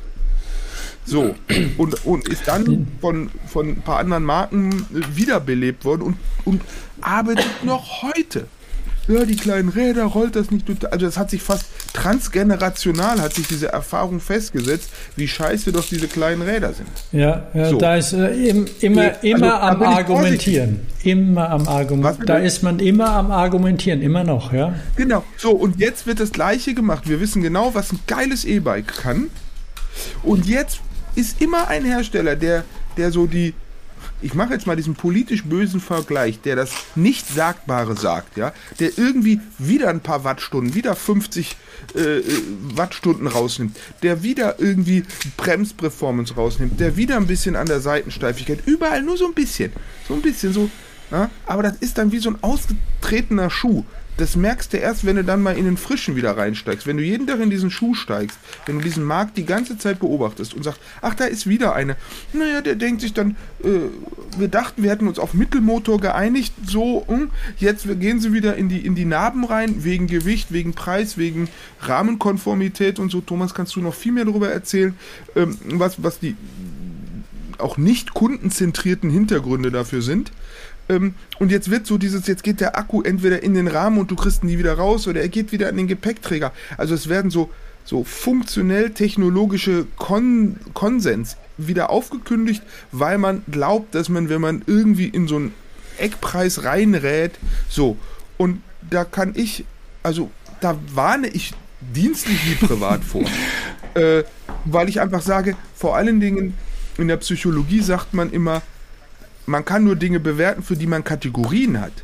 Und diese Leute, die kaufen, ohne eine Kategorie zu haben, die kriegen da ein Leistungsversprechen, die haben da eine Idee, die sind aber nie ein 1000 Euro E-Bike, ein 2000 Euro, ein 3000 Euro, ein 4 und vielleicht auch mal was richtig, richtig Geiles Probe gefahren.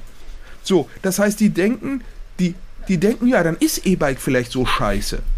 Also wie viele davon haben dann noch die innere Größe zu sagen, okay, dann habe ich wohl Mist gekauft alles klar, ich bin der Dumme. Ja, äh, ich hab's vergeigt, jetzt kaufe ich mir was ordentliches und die 1000 sind ja weg. Die fehlen mir ja an anderer Stelle. Das heißt, da kann ich echt nur jedem sagen, ja, kauft's euch, wenn das Budget eng ist, ähm, kauft's euch, nachdem ihr ein geiles Rad auch Probe gefahren seid.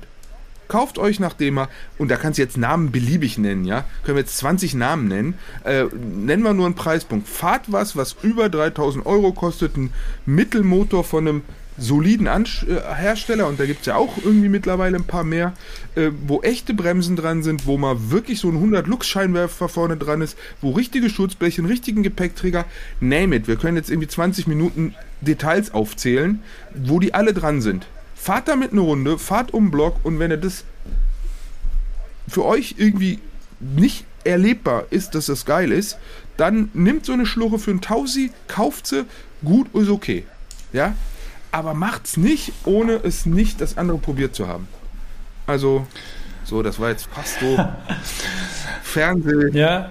Prediger, Einpeitscher, aber ich, weil mir geht's so auf die Nerven, weil ich, ich bin, ich bin da immer, wir kriegen ja diese, diese Anrufe jeden Tag, wir kriegen diese E-Mails von Leuten, ihr habt das gekauft und irgendwie, und muss das so sein, dann ist man so Reklamations- echt, echt, die, die, die rufen bei euch an ja, klar. Die haben, wir kriegen E-Mails mit, mit irgendwie, wir, wir wissen nicht, was wir irgendwie uns kaufen sollen, haben sie einen Tipp. Wir kriegen auch barscheste, ziselierteste Reklamations-, also oft im Prozess, wenn sie dann sind, wir sind mit diesem Hersteller, gab es das und das und hier ist der Briefverkehr, ist das nicht ein Skandal? Mhm. So. Ähm, und das ist. So warentestmäßig also oder was? Soll ich, wenn, ne? Nee, nicht so, nee, eigentlich eher, wenn das Kind im Brunnen gefallen ist. Also Warentest auch oft. Immer wenn ein Stiftung Warentest war, ähm, kommt ein Anruf, ich habe mir dieses Rad gekauft und es ist jetzt äh, mangelhaft im Test, soll ich das umtauschen, kann ich das wandeln, ah. kann ich damit noch einen Meter fahren? Also ähm, die, die, die Stiftung Warentest hat da äh, eine, eine hohe Verantwortung und äh, da können wir jetzt diskutieren, ob die die bei jedem Test und immer äh, auch der gerecht wird, weil die Verantwortung geht natürlich in beide Richtungen ähm, die geht Richtung End Endverbraucherinnen, dass, dass sie natürlich irgendwie der, der Industrie auf die Finger gucken soll, ob da Mist in den Markt gebracht wird. Sie geht aber auch Richtung der Industrie ähm, zu sagen, machen wir, messen wir mit einem Maß, das angemessen ist. Ja. Ähm, ganz heikles Thema, ähm, ganz schnell auch ein justiziables Thema, insofern äh, Vorsicht.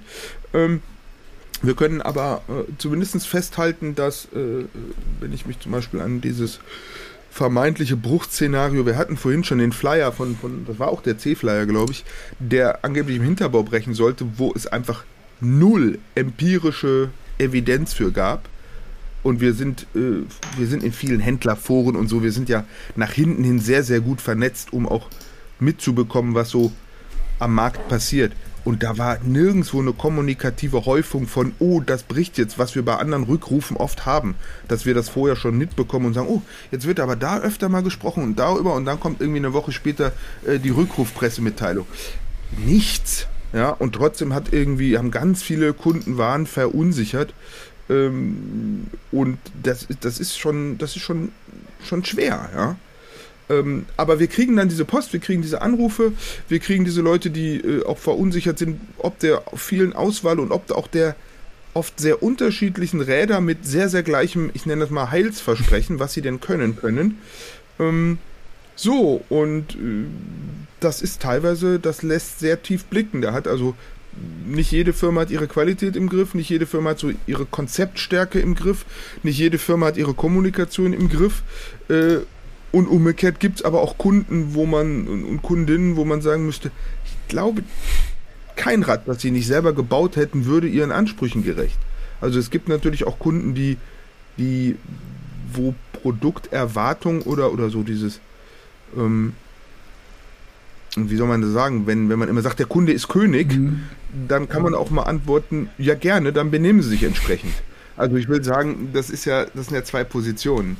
Und äh, und manchmal sind, werden Erwartungshaltungen auch kommuniziert, wo man auch sagen muss, oh, die müssen vielleicht auch geerdet werden. Also die sind vielleicht auch einfach äh, an ein sehr komplexes Produkt, wie es Fahrrad ist und auch ein Produkt, das Fahrrad auf dem ist ja einer der wenigen letzten Dinge, die man sich noch kauft, auf denen man in alltäglicher Nutzung wirklich arbeitet. Also ein Staubsauger ist leicht geworden und rollt gut und saugt viel von alleine. So eine Spülmaschine sind gerne mittlerweile auch auf, auf Tischhöhe montiert. Also in ganz vielen Bereichen sind wir schon so dermaßen, ähm, ist es entkräftet, also die, die Tätigkeit, dass man nicht mehr so viel Kraft braucht und dass es nicht mehr so anstrengend ist. Und das Fahrrad ist natürlich so ein Ort, wo das noch so voll durchschlägt. Was ich einen der Reizpunkte fürs Fahrrad finde, positiv. Das ist schön, man erlebt sich und interagiert zwischen äh, körperlicher Leistungsfähigkeit und, und, und Topografie und so.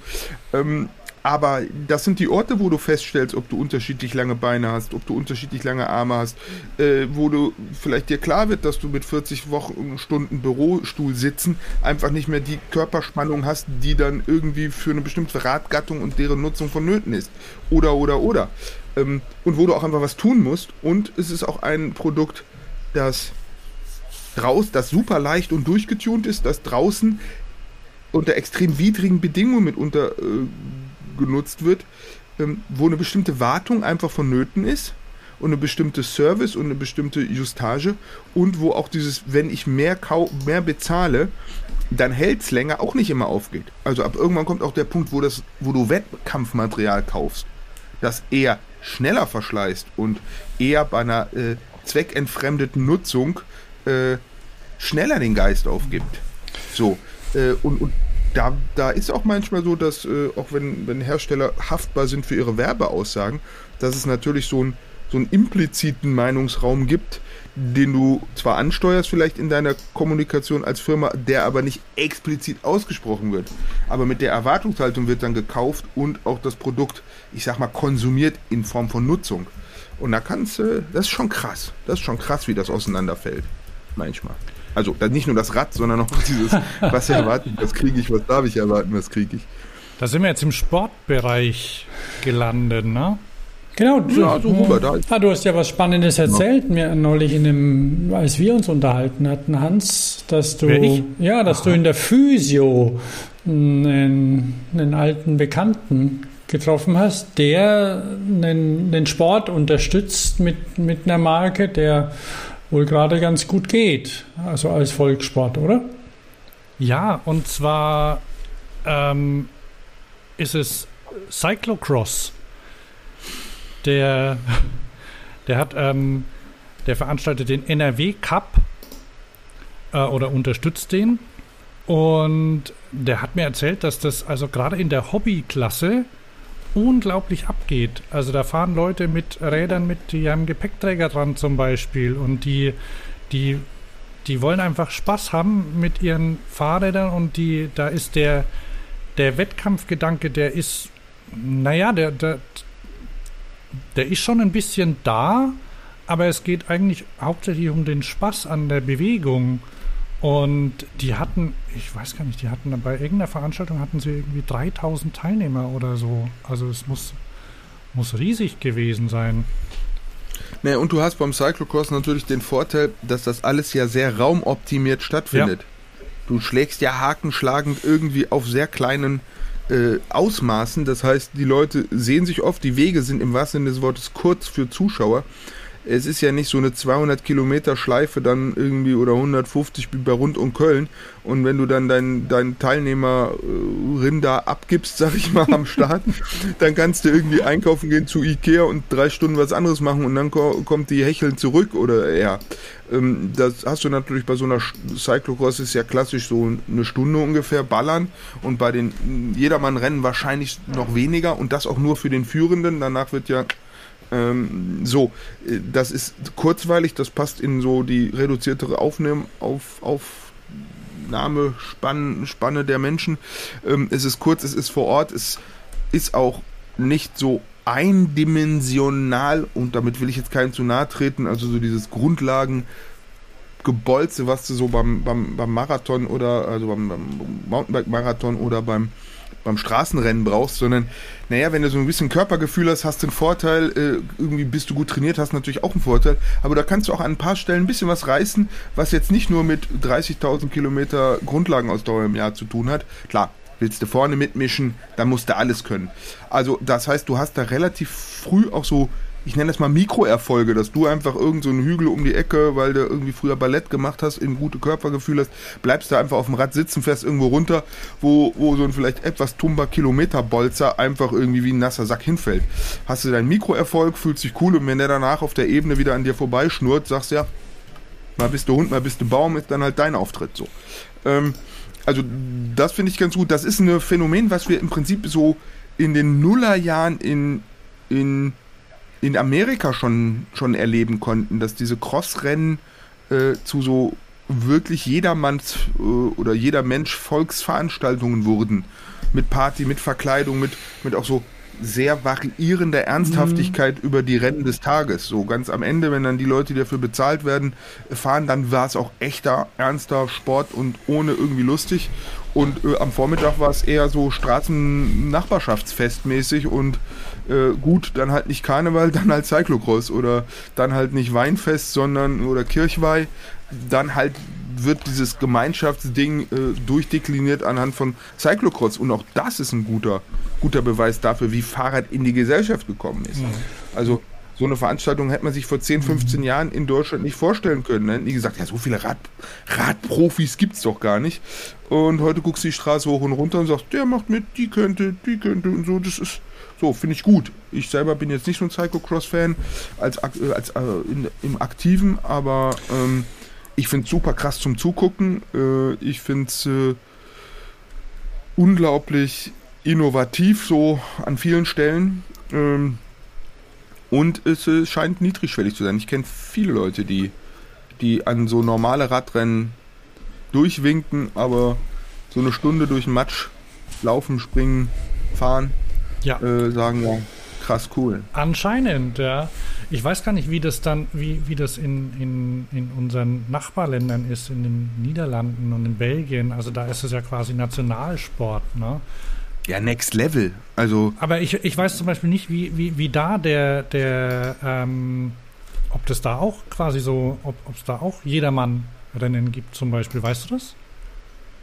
Na, ich würde sagen, da ist es natürlich anders verwurzelt. Da ist es vielleicht, vergleicht man es da eher wie in Deutschland im Fußball, wo man sagt, hm. ey, klar, da jeder Dorf ein Verein. Da ist es, da hat es nicht sowas Empowerndes, sowas Inkludierendes, sowas ähm, die Gesellschaft öffnendes und, und, und so wie wir das jetzt vielleicht erleben, dass so Radsport Leute anzieht, weil es dort einfach jeder und jede macht. Und wenn du in die, in die Ergebnislisten reinguckst, ich meine, die haben es im Griff. Also irgendwie das ist äh, ein Crossrennen, wo nicht irgendwie eine holländische Fahne auf dem Siegertreppchen auf einem der drei Stufen ist oder eine belgische. Das war kein Cyclocross-Rennen, das muss irgendwas anderes gewesen sein. Also das ist ja so irgendwie wie Rodeln oder Bob mit den Deutschen. Ja, krass. Und das, äh, also da wird das gar nicht so also da würden die nicht mit dem Trekkingrad mit Schutzblechen bei dem Rennen auftauchen. Und zwar nicht, weil sie es sich nicht trauen, sondern weil sie einen Cyclocrosser haben. So, also äh, hier fährt man ja mit seinem Rad, Trekkingrad mit, weil man kein anderes hat und sagt, ja, mache ich jetzt mal, geht halt nicht anders. Ja. So, also ich glaube, da vergleicht man, ähm, das ist kulturell komplett anders eingebettet und kann damit in so einem gesellschaftlichen Sinne andere Aufgaben erfüllen und übernehmen, äh, die hier vielleicht der Fußball macht. Äh, und dann ist die Frage, was in Belgien ist in Belgien das, was in Deutschland Cyclocross ist oder sein kann. Und das muss dann nicht unbedingt eine Radsportart sein.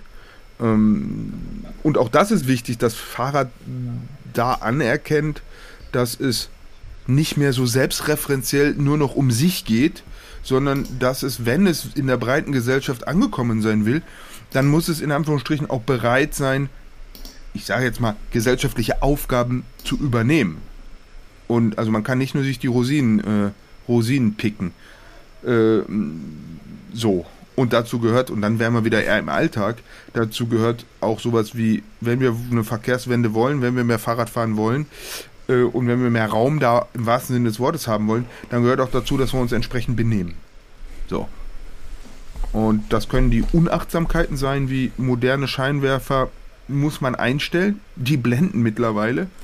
Und es kann dieses weniger unachtsame, sondern wirklich vorsätzliche sein, irgendwie vielleicht ganz ohne Licht zu fahren oder irgendwie auf dem falsche Seite Radweg. Also wir kennen die Sachen so. Auch wenn wir wissen, dass 80% der Leute in der Mitte sich benehmen und dass es einfach irgendwie die Deppen am Rand sind. Aber wir werden halt immer mehr Radfahrerinnen und damit wird es natürlich auch an den Polen, die sich nicht benehmen können, äh, werden es auch mehr und eine Infrastruktur nötigt einen bei einer Übernutzung, treten natürlich Verstöße auch viel, werden viel offenkundiger. Das ist klar. Aber so sind wir wieder zurückgeschwappt, aber das interagiert sowieso alles immer miteinander. Ja. Ähm, wollen, wir mal, wollen wir mal ein paar Sport-Highlights des Jahres äh, durchgucken? Hast du, ähm, erinnerst du dich noch, was sportlich los war, Gunnar? Naja, gut, das Negativ-Highlight war natürlich diese, diese Pappschild-Aktion. Oh, äh, siehst, das habe ich zum Beispiel vergessen. bei der Tour de France, wo ich so sagen würde, wo wieder genau das passiert ist. Hm? Radsport ist so cool, weil er so zugänglich ist, ist so geil, weil es nicht irgendwie wie im englischen Premier League Fußball sackenteuer ist, da überhaupt reinzukommen. Es findet an der Straße statt, es ist umsonst. Ja, und dann ist vielleicht mal jemand dabei, der ein Pappschild hochhält und das ist bitter und total traurig und irgendwie. Ähm, und trotzdem äh, weiß ich nicht, ob man dieser, dieser Frau jetzt hat wirklich den Rest ihres Lebens verderben sollen. Ähm, klar war die krass unachtsam und und und. Ähm, so. Finde ich schwer. Fand ich aber dieses Bashing irgendwie auf Facebook, irgendwie, wie man der jede Hirnwindung abgesprochen hat und jede Daseinsberechtigung und mit welch barschen Worten, ähm, als dann auch rauskam, dass es nur so eine symbolische Zahl, also dass sich auch die UCI da oder die die, die klagenden Gremien nenne ich das jetzt mal, ich weiß gar nicht, ob es die UCI war, ähm, also ob die, die, die, die Organe nenne ich das mal, die dann da irgendwie auch, äh, dass die jetzt nicht mit, mit voller Härte und Höchstmaß und irgendwie gefordert haben. Ähm, ja, das ist bitter für diese Sportler, die involviert waren. Ähm, aber ein bisschen sind sie halt im öffentlichen Raum unterwegs, der halt nicht immer abgegattert werden kann und nicht hundertprozentig abgesichert werden. Das ist dann so die Kehrseite der Medaille.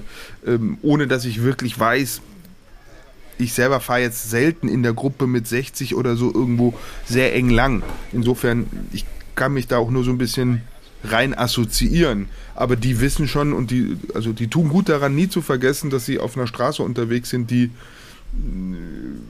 variierend gut äh, auf das adaptiert wird, was die da gerade tun ähm, und abgeschottet wird. Aber das war schon krass unaufmerksam und ich glaube, jeder Mensch, der ein bisschen Tour de France dieses Jahr geguckt hat und auf die Idee kommt, nächstes Jahr ein Pappschild hochzuhalten, wird sich einen Schulterblick aneignen, ja, damit das nicht nochmal passiert. Also ich glaube, das ist jetzt, das würde mich jetzt sehr wundern, wenn das nächstes Jahr nochmal passiert und ich kann mir auch vorstellen, wenn irgendwer oder wenn ein Mensch nächstes Jahr mit einem Pappschild bei der Tour de France auftaucht, dass er von beiden Seiten so ein zack in die Rippen bekommt, ey, aber pass auf, kannst du, hast du ja letztes Jahr gesehen, sei vorsichtig so.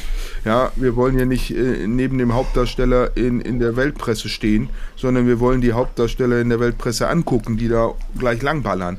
Also da glaube ich, dass das auch so eine, so eine sozial, so, ein, so eine Korrektiv da stattfinden wird. Das würde mich schwer überraschen, wenn das nächstes Jahr, wenn das jetzt so, so ein Flächenbrand wird, dass irgendwie Pappschilder, wie so das Doring des Radsports jetzt Pappschilder werden. Es sind, das ja, es sind ja leider auch ohne solche Zwischenfälle ausreichend Stürze gewesen. Also da, das war ja quasi, war, war das am, war irgendwie am ersten, also war relativ früh, ne?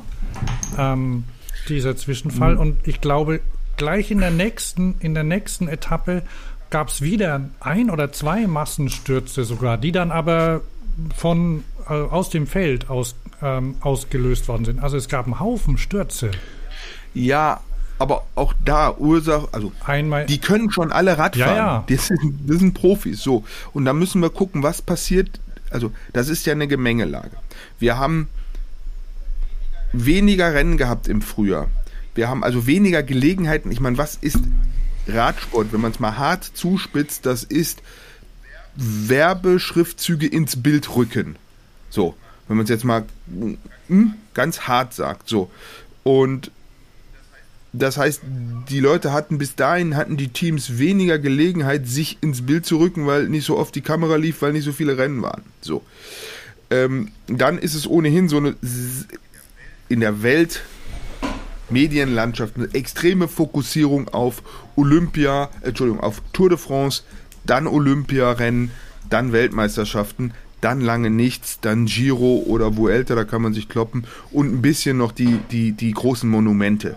Und da auch noch nicht mal alle, da reden wir in erster Linie von Paris-Roubaix. Mhm. So. Und dann kommt, dann kann man schon Lüttich, Bastogne Lüttich vielleicht noch. Und ob es dann Amstel Gold Race ist oder ob es Mailand San Remo ist oder die Lombardei-Rundfahrt, da wird schon sehr stark. So, aber wir sind uns einig, dass da relativ wenig Gelegenheiten für die groß, ganz große Bühne ist. Um, und dann hast du große Teams, die viele Rennen bestreiten, die so übers Jahr zusammensammeln und wenn es bei der Tour nicht klappt, dann bei der Vuelta und bei der Giro. So, dann hast du nationale Teams, die auch national, also nicht nationalistisch denken, aber nationales Team, Sponsor, der auch in dem Land nur aktiv ist, dann verengt sich bei, bei so einem französischen Team auf die französischen Rennen. So, ähm, dann hast du die kleineren Teams, die irgendwie nur eine der großen Rundfahrten so richtig bespielen können, die konzentrieren sich auch auf die Tour de France. Das heißt, ähm, dann hast du die verschiedenen Klassements äh, und die verschiedenen Arten, wo gewonnen werden kann. Das heißt, du hast da eigentlich ein Dutzend Rennen im Rennen, die zeitgleich stattfinden. Ähm, und dann sind sie alle heiß wie Frittenfett. Dann ist dieses Jahr, sie sind froh, dass es überhaupt stattfindet, wissen nicht, ob es eine dritte Woche überhaupt wegen Corona geben wird. Und dann hast du einen Veranstalter, der seine eigene Dramaturgie natürlich hat, dass er im, im Wettstreit welches Rennen wie auch immer geilere, krassere Sachen machen will. Ja. Dann hast du Städte, die dafür bezahlen, dass sie äh, Start- oder Ergebnis-Ankunftsort äh, sein wollen, die sich natürlich auch von ihrer schönsten und besten Seite zeigen wollen und genau wissen, wenn wir die Kurve fahren, dann muss das, der Helikopter, wenn er vorbeikommt, da hinten dieses ikonische Schloss, das es nur bei uns gibt, hat er quasi zwangsläufig mit im Bild. Also da spielen so viele Parameter rein. Ähm, dass so ein Pappschild am Ende hm, eine Variante ist, aber dass diese vielen Stürze kein Ausdruck davon sind, dass die Fahrer ihr, ihr Business nicht beherrschen, sondern dass man den Bogen vielleicht über alles etwas überspannt hat. Also wenn man weiß, das ist so, dann darf man irgendwie, in, dann muss man vielleicht auch mal eine Stadt, die irgendwie kein gutes Finale bieten kann für eine Sprintetappe, ja, dann kann die einfach vielleicht nicht Zielort sein. So. Oder muss es anders? Oder sind teilweise Sachen erlaubt worden, die man hätte, selbst bei einer Überbrückungsetappe auf den mittleren 50 Kilometern hätte man diese Stadtdurchfahrt nicht machen sollen. Und dann ist das irgendwie die Anfahrt auf die letzten drei neutralen Kilometer. Ja, äh, in den neutralen drei Kilometern, ihr wisst um die Regelung? Das heißt, du hast ja die Zeitneutralität, glaube ich, bei den Sprintetappen auf den letzten drei Kilometern. Wenn du da stürzt, wirst du irgendwie mit dem Hauptfeld gewertet. Mhm. So. Äh, Rad, also du, du, du fliegst jedenfalls nicht raus und du verlierst nicht richtig krass Zeit. So. Ähm, weil sonst war es so, dass die Klassementfahrer natürlich auch vorne gehalten wurden, weil wenn irgendwas passiert, das Sturzrisiko ist, man denkt es nicht, aber es ist vorne halt geringer als hinten. Das heißt, die haben auch noch mit reingedrückt, wo die Sprinterzüge schon gearbeitet haben. Wieder so, da wurde, wollte man schon entzerren. Ja, aber wenn du dann diese Serpentinen und engen Passagen vor dieser 3-Meter-Regelung hast, ja, was machen die Teams? Die halten da voll rein und wollen vorne sein. Weil, so, also äh, da so diesen Mechanismen ein bisschen mehr gerecht zu werden, ähm, das wäre schon schlau. So. Äh, und äh, da ist der Versuchsaufbau an dem einen oder anderen Tag der, Eta äh, der Etappe. Ey, da hatte man fast das Gefühl, dass es um, um, Blut und, um Blut und Spiele ging, dass man gesagt hat, oh, wir wollen es knallen sehen, weil das war einfach so zwangsläufig. So, Fast, fast zwangsläufig so. Also das ist schon krass. Und das ist dieses Jahr noch ein bisschen Wetter noch und drei, vier mhm. andere Parameter und schon irgendwie äh, ist es eine echte Sturzparade. Äh, was eigentlich schade ist. Das ja. ist so. Also ich sag mal, Sturz ist so ein bisschen wie Videoschiedsrichter, der Fehlentscheidungen trifft. Es ist dann schade, wenn eine Etappe wegen Stürzen entschieden wird und nicht aus Taktik und aus Kraft und aus Cleverness, ähm, wie ein Fußballspiel, das dann irgendwie über eine Fehlentscheidung äh, einen wirklichen Impuls kriegt. Muss man ganz Aber da haben sie dann in Japan bei den Olympischen Spielen ja eine, mit einer, mit einer Autorennstrecke ein eher sicheres Terrain gewählt. Ja, ist doch auch aufgegangen, ja. oder hat es einen Brüder vielen Sturz gegeben? Das war ja, ist aufgegangen. Ist vielleicht ein ganz schlauer Ansatz zu sagen, gut, jetzt hat nicht jedes Bergdorf in den Pyrenäen durch Zufall im Hinterhof eine Rennstrecke. Äh, auf der, wobei die Bergetappe ist nochmal ein anderes Thema, aber jetzt hat nicht irgendwie in den flachen, flachen Norden äh, Frankreichs jedes, jedes, jedes äh, grüne Ortsschild, das auch mal irgendwie Etappenort sein will, äh, eine Rennstrecke. Aber ich bin bei dir und das sieht ja auch nicht so geil aus, so auf dieser Ausfallstraße irgendwie äh, vor der Stadt ist halt auch nicht so geil, wenn man eine schöne Innenstadt hat. Also man, ich kann diese ganzen partikularen Perspektiven total verstehen. Aber in der Summe geht es natürlich auf die Gesundheit mhm. der Fahrer. So. Ähm, und wenn es eng wird, dann wollen die alle nach vorne raus. So. Und wenn an irgendeiner Stelle nur fünf Fahrer nebeneinander äh, passen und da schmettern mit Tempo 60, 160 Fahrer hin, ey, dafür passiert fast wenig, könnte man sagen. So. Ja, bei Olympia gab es ja, gab's ja eine, auch eine schöne Überraschung und zwar die, die Gewinnerin bei den Damen, also beim, beim Frauenrennen. Ne? Total. Vor allen Dingen ihre auch, ich sag mal, verbandspolitisch sehr klare Positionierung danach. Äh, die hat ja so sinngemäß gesagt, ich habe nicht wegen des Verbandes, sondern trotz des Verbandes gewonnen. Äh, und, und hat nochmal so klar gemacht, wie auch das Ganze im Damenbereich wohl in, in Österreich, da muss man jetzt viel Konjunktiv einbauen, weil man so tief habe ich mich nicht eingearbeitet. Ja, ich weiß es, ich, ich habe es jetzt auch nicht komplett ähm, ja, ich habe das nicht äh, durchvorbereitet, aber ich habe es ich hatte es in Erinnerung und habe noch mal kurz äh, nachgeguckt. Also ja, äh, vielleicht weißt du. Naja, wir haben da Werbeblock äh, in der aktuellen Fahrstil-Ausgabe haben wir da einen Artikel zu. Ach. Äh, zu, der, zu den österreichischen mhm. Damen. Okay. Äh, Phänomen der, der, Damen im österreichischen Radsport und in der nächsten Ausgabe kommt noch ein Follow-up. mit ein Follow-up mit Fallihöll. und ähm, also es ist ganz interessant, weil sie sagte, hey, ich habe hier Erfolge und und und und irgendwie der Verband hat sich nie bei mir gemeldet ist, ist und das, jetzt wenig Unterstützung. Äh, ich sag mal, wenn der Heimat, Heimat draufsteht, ja. ja.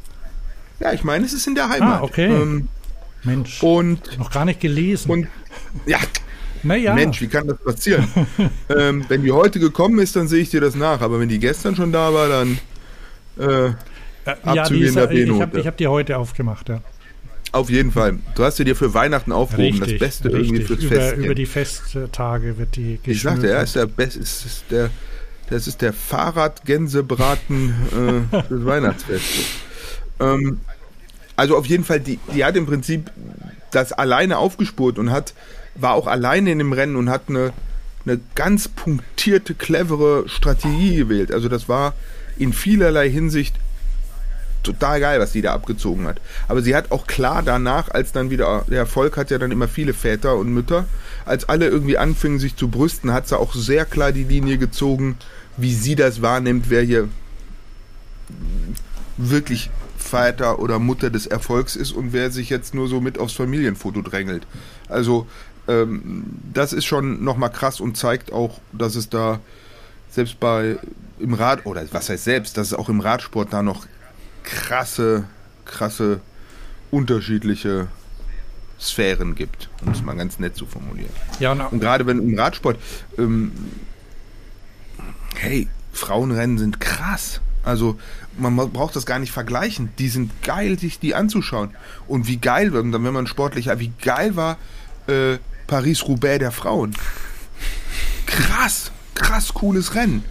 Und wegen, äh, also krass, was die da abgeliefert haben. Warte mal, wie war, also, das, wie war äh, das Wetter bei den Frauen? Äh, ich weiß nur, dass die Britin, glaube ich, die hat es ja wirklich so geil von ab einem Punkt von vorne raus gefahren mhm. und so straight und so cool. Ähm, ich weiß, bei den Herren war es übelst. Bei den, ich glaube, bei den, bei den Frauen war es ein bisschen besser. Das heißt, die konnten tatsächlich mehr fahren als schlittern und stürzen. Ja, das, wobei das, ich meine, das ist bei dem Rennen mit Ansagen. Ja? Also da muss man sagen, wer da mitfährt und sagt, ach, das waren jetzt aber komische Bedingungen, da habe ich nicht mit gerechnet. Ähm, da, dabei ist er sagen, hat da hat. Aber es war schon ganz schön matschig bei, den, bei den Männern. Ja, weil das war krass, aber das war jetzt nach 20 Jahren, glaube ich, auch mal wieder so eine richtige Matschpackung. Also der Klimawandel hat da in den letzten Jahren ja eigentlich immer, das war jetzt viele Jahre echt gutes. Äh, lag das nicht am Datum? War das nicht, ist das nicht normalerweise hm. im, im Normalerweise ist es im Frühjahr, Richtig. aber im Frühjahr kann es da oben halt auch echt hässlich sein, so vom Wetter. Ähm, diesmal war es halt äh, schlechtes Wetter im Herbst, jetzt auch nicht überraschend. Aber es war krass, ich habe es geguckt und es war so geil. Also vor allen Dingen finde ich das jetzt nochmal, das wird so ein richtiges Festwochenende. Wenn du samstags das Frauenrennen gucken kannst und Sonntag das Herrenrennen, äh, dann musst du nur noch irgendwas auf einem anderen Kontinent finden, was am Abend stattfindet. Irgendwie so ein Ironman oder irgendwas und dann kannst du da irgendwie äh, 30 Stunden Binge-Watchen, geiler Radsport. Ja, vielleicht kannst du dann Wally Höll beim Mountainbike Downhill anschauen. Ich sag's dir. Sagst du ja.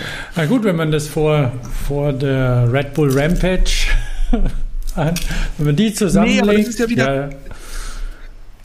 Ah, dieses Vor, das ist auch wieder falsch. Also für mich war das Samstag ein Frauenrennen, Sonntag ein Herrenrennen. Ja. Und nicht, die waren davor. Das Nein, ich zei zeitlich meine ich jetzt. Zeitlich. Ja, ja, ja, aber, nee, nicht, nee, aber, nicht, direkt nee, davor. Nee, nee. Weil dann hat das sowas von, von irgendwie äh, äh, Warmspiel hier, Vorfeld. Nee, nee, nee, nee. So. Und das hat, das, das hat eine eigene, das hat eine, das ist krass, wie taktisch das wird. Es ist krass, wie äh, auf, auf welchen, also so, dieses, da bleibt kein Auge trocken. Es ist geil anzuschauender Sport. So. Ähm, und ob die jetzt beim Sprint irgendwie nur 65 oder nur 69 fahren und 5 km/h, dieser Vergleich, der ist, der ist äh, so mathematisch und so un unempathisch und so ähm, scheiße. Ja, also mir ist es auch egal. Das ich, ist mir egal. Ich, ich gucke ja unglaublich gerne Bahnradfahren bei Olympia. Oh, da ist es egal, wer drauf sitzt. Und das ja, und die, die, die Damenrennen, die sind, die sind cool, die, die fahren super. Ey, und die Damen, die Entschuldigung, ich meine, die 4000 ne? Meter, ja. alter Falter, ja. der deutsche Damenvierer. Das war äh, beeindruckend, ja. Ja, ja, das war geschichtsträchtig. Ich habe, ich hab, weil beim, beim Bahnradsport gibt es ja ab und zu auch, ich meine, das ist ja eine sehr klassische Disziplin, wo sich technisch nicht so viel tut, auch durch der UCI gedankt, ja auch immer unglaubliche Einschränkungen gemacht werden, die dann und Leuten Siege aberkannt wurden, wie auch immer. Ähm, auf jeden Fall gab es ja dann ein hochinteressantes Fahrrad von, von, ähm, von Hope mit Lotus zusammen.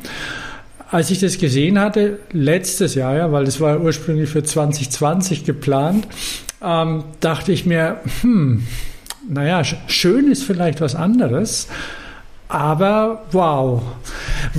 Wer ist jetzt der Konservative, die UCI oder du? Naja, ähm, ich, Sehgewohnheiten eben, sind dafür da, um eben. Ich habe mir das dann äh, immer mal wieder angeguckt und ich hatte ja Zeit, weil es war, war ja, wurde ja dann verschoben und ähm, wenn man den Sinn versteht und die, die ganzen äh, und die Hintergründe, warum die das gemacht haben, also es ist ein hochinteressantes Rad. Ich weiß nur gar nicht, wo sind die gelandet mit dem Ding?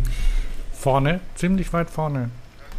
Also die sind zumindest ist das Ding nicht so, ich sag jetzt mal, auseinandergebrochen oder irgendwie signifikant. Also gab es keine evidente Häufung hinten so.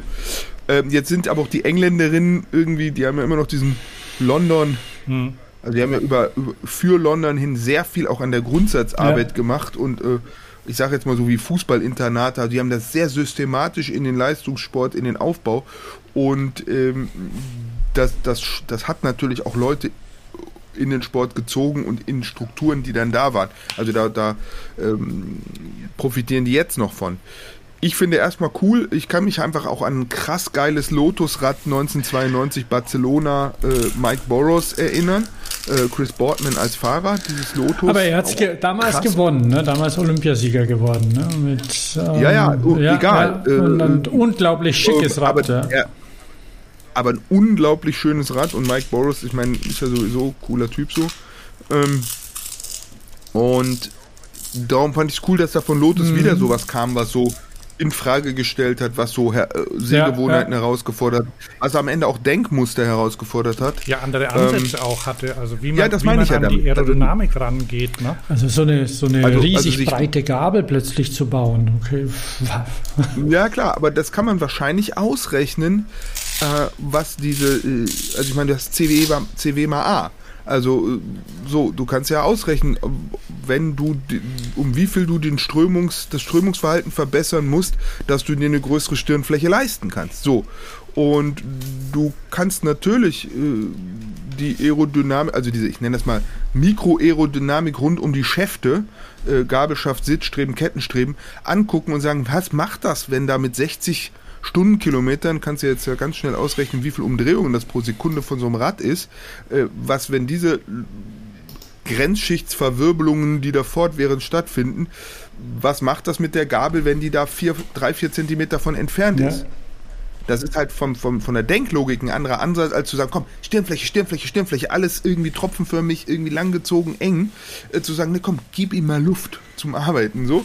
Ähm, das ist am Ende, äh, das wird messbar sein ob es äh, zumindest auf einer, auf einer theoretischen Ebene, hm, ob es dann wirklich nach vorne raus, wie, wie viel Geschwindigkeit es bringt. Ich finde es einen spannenden Ansatz. Das ist ja auch der gleiche mit, mit dem Left-Side-Drive, wo sie gesagt haben, hier, wir fahren links rum, irgendwie, wenn ich den Antrieb links habe und die Schwerpunktsbewegung in den Kurven, dann äh, legt ja ein Teil des Materials einen quasi kürzeren Weg zurück. So, ähm, insofern, das spricht auch dafür, dass man mit dem Tretlager vielleicht nicht zwingend so tief runter muss. So.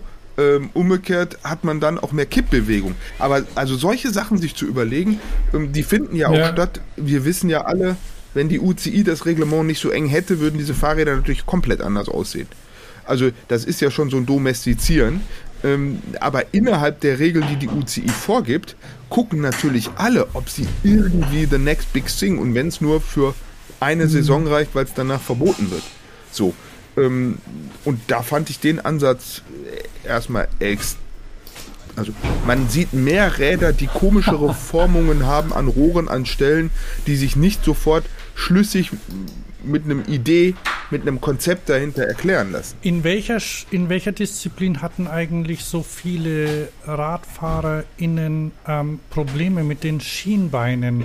Irgendwie. Ähm ähm, Muskelprobleme, die sie unbedingt tapen mussten. Da war, war was. Ja? Nee, die mussten. Das waren, glaube ich, alle Sportarten, weil irgendwie diese, wenn du, wenn du durch die Schallmauer trittst, hast du diese Kondenswasserbildung und die ist so unglaublich unangenehm an den Waden. Äh, und das kannst du einfach ein bisschen beeinflussen, wenn du vorne Tapes. Ja, da wird mit allen Tricks gearbeitet. Darum ist ja auch so, man kann sich auch lustig drüber machen. So nee, die Sockenlängen ja im Verhältnis zu Fußknöchel, irgendwie Abstand, also wie das auch hergeleitet wird, was dann erlaubt ist oder nicht. Da kannst du natürlich drüber schmunzeln. Aber Regelungen sind ja immer äh, Ergebnisse fehlender Moral oder fehlendes, fehlenden Konsens. Ja? Also wenn die Leute sich einig werden, das machen wir so, dann bräuchte es halt keine Regeln. So, nur der oder die sagt, nee, mache ich nicht, weil habe ich einen Vorteil von. Und dann gibt es halt wieder eine Regel. So. Ist so. Ja, da wurde dann die, die Sockenhöhenbegrenzung umgangen. Ne? ja, aber ist schon, ist schon spannend, die UCI-Regelungen, in denen ich im, in so einem großen Teil nicht drin stecke. Ich, ähm, es gibt ja, gibt ja so so ein, ein relativ populäres ähm, Konstruktions- ein Konstruktionsprogramm, eine Software, ähm, wo man prüfen kann, ob das Rad der UCI-Regel entspricht. Drückt man auf den Knopf und Bike, ja, Bike ja, das ist, ich meine, das ist ja für Wie heißt das? Bikecat heißt es. Das ist ein, aus, aus, Kan aus Kanada, genau. Das gibt es als Freeware und gibt es als Pro-Version.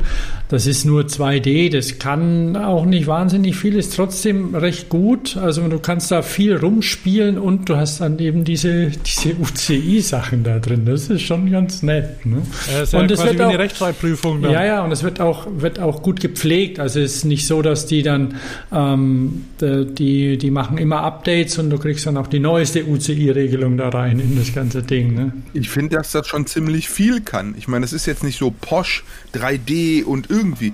Aber es spuckt dir sehr präzise Zeichnungen aus und auch wenn du einen Rahmen bauen willst, so diese Banderolen, mit denen du die Rohre dann an, an, ansägen und schneiden musst.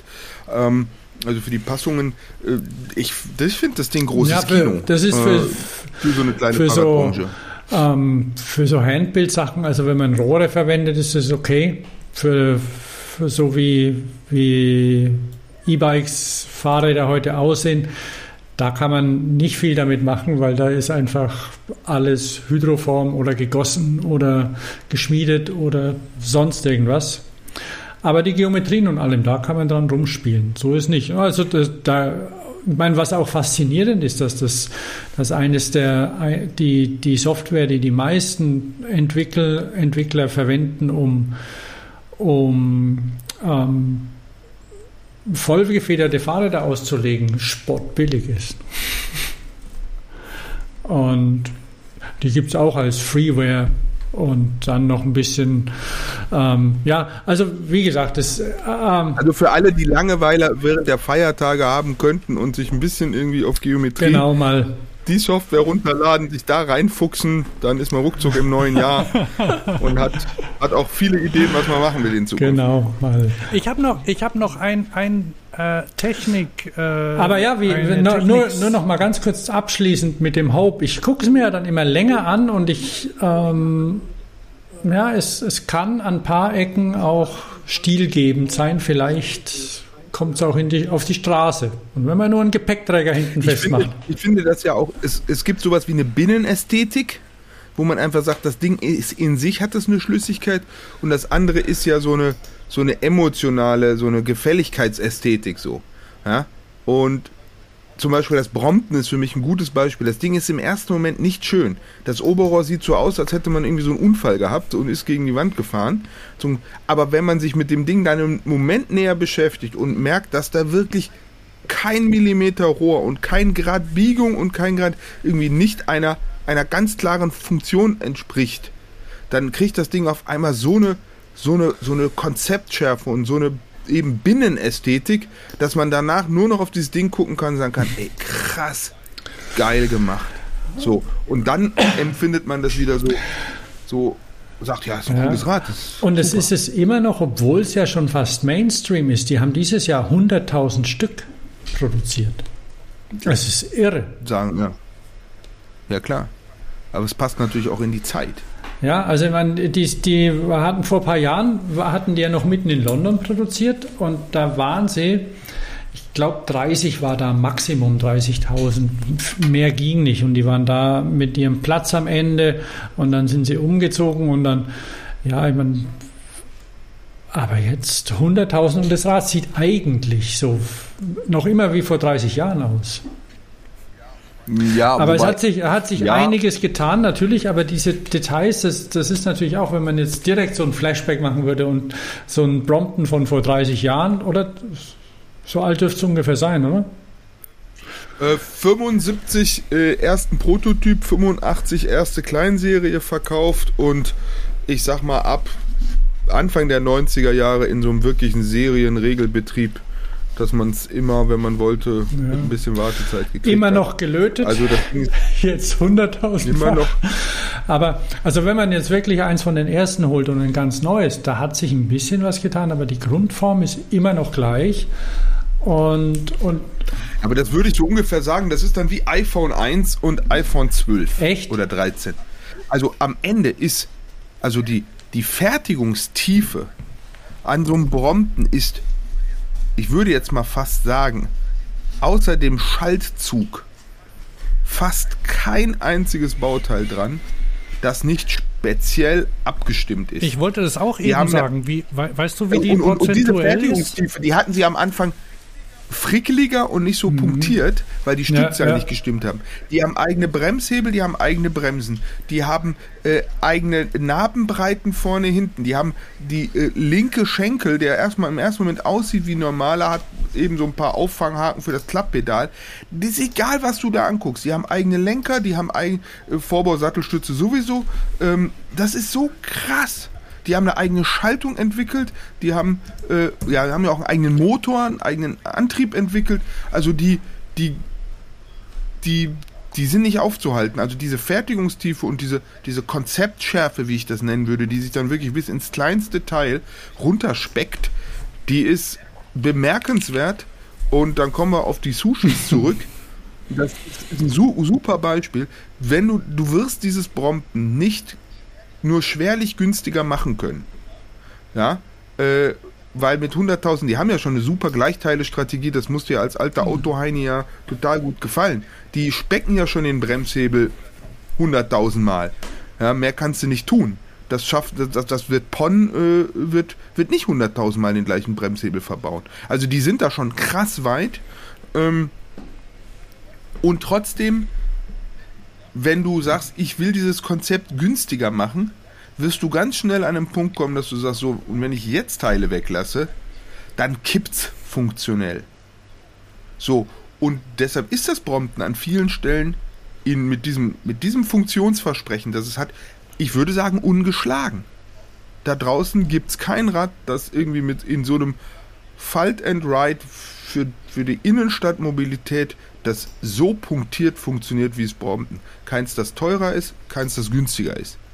So, dann kannst du in die Performance gehen, dann gehst du Richtung Moulton oder Richtung Brompton oder Bike Friday oder so oder in irgendwie so eine ziselierte Funktionalität, dann gehst du Richtung Berns oder so, ja, oder wenn du sagst, ich habe nicht so viel Budget, gehst du Richtung Dahon oder Turn oder so, aber dass du sagst, so, so ein Innenstadtblitz, der sich super harmonisch faltet, schnell faltet, sicher faltet, langlebig faltet, der eine gute Fahrkultur hat, der was zählt alles auf, was das Brompton kann und sagt, was ist die Alternative? Ich muss sagen, wenn du nicht so viel Geld hast, gibt es Alternativen. Wenn du mehr in die Countryside fährst, gibt es Alternativen. Aber wenn du das machst, wofür ein Brompton gemacht ist, ich sehe keine. So. Nee. Ich finde es krass. Und trotzdem ähm, Das hat aber andere Gründe. Äh, wie groß sind die Räder vom Brompton? 16 Zoll. Okay, also keine, keine 20. Nee, ich wollte nee. nämlich noch. Genau. Ich wollte 16 Zoll, 18 Zoll hat Birdie, 20 Zoll hat Bike Friday, Berns und Dahon und Turn und Consort. Ja, ich wollte nämlich, Meist. ich wollte nämlich noch kurz zu Olympia äh, ähm, zurückkommen, wo es ja auch ein, ein, eine weitere technische Sensation gab, nämlich eine Zweigangschaltung in dem BMX-Rad. Ja, geil! ähm, Leider, leider ist der, ähm, wie hieß er, Twan van Gent, selbstverständlich aus Holland, also äh, BMX genauso wie äh, Cross, also ist ja eine, eine da sind ähm, die Niederländer und Niederländerinnen stark. Ich glaube, ja, es hat auch Niederländer gewonnen, glaube ich. Weiß ich nicht beim BMX. Also ich, ich habe das dann ist, verfolgt. Da ist also Südamerika auch ziemlich gut und, und, mhm. und, USA auch immer noch. USA also auch. das ist schon. Okay, aber, aber immerhin. Also, das, also auf diesem Planet Erde, da sind ganz gute BMX. ja, genau, sind wir uns ja. einig. Und der, ähm, der Twan van Gent, der hat sich gedacht, Mann, ähm, wenn ich will als erster in an der ersten Kurve sein. Ne? Da, wenn ich da vorne bin, dann habe ich das Rennen schon so gut wie gewonnen. Ähm, und um da richtig schnell hinzukommen, da wäre es doch gut, wenn ich meine Übersetzung ändern könnte vom Fahrrad. Und da hat er, aber das sind ja extrem kurze Strecken. Also er braucht, also da reichen hat er gemeint, reichen zwei Gänge und es gibt kein, also es ist nicht verboten, eine Schaltung im BMX-Rad einzubauen. Und es gab es früher schon, wohl wurde schon mal experimentiert. Und das, hieß, das, war von, das war von Browning, das System damals. Ähm, Ach, mit dem. Mit diesem, mit, mit dieser quasi Pizza-Ecke, die sich so da verschoben hat. Ja, ja geil. Kannst du dich erinnern? Beast. Browning Electric Assistance, bla, Beast System oder so. ja, ja geil. Und also das hatten die auch an BMX-Rädern verbaut, das Ding, aber ich glaube, die haben es alle krumm getreten, weil die haben ja so viel Kraft. Gerade vor der ersten Ja, und das Kurve. mit der Kraft, das hat ja noch, noch dramatisch zugenommen in den letzten mhm. Jahren. Die haben ja ordentliche Oberschenkel, die Leute, die BMX fahren und fahren äh, weiß gar nicht, haben die Powermeter, also die, die trainieren Klar. ja ordentlich, ne? Klar.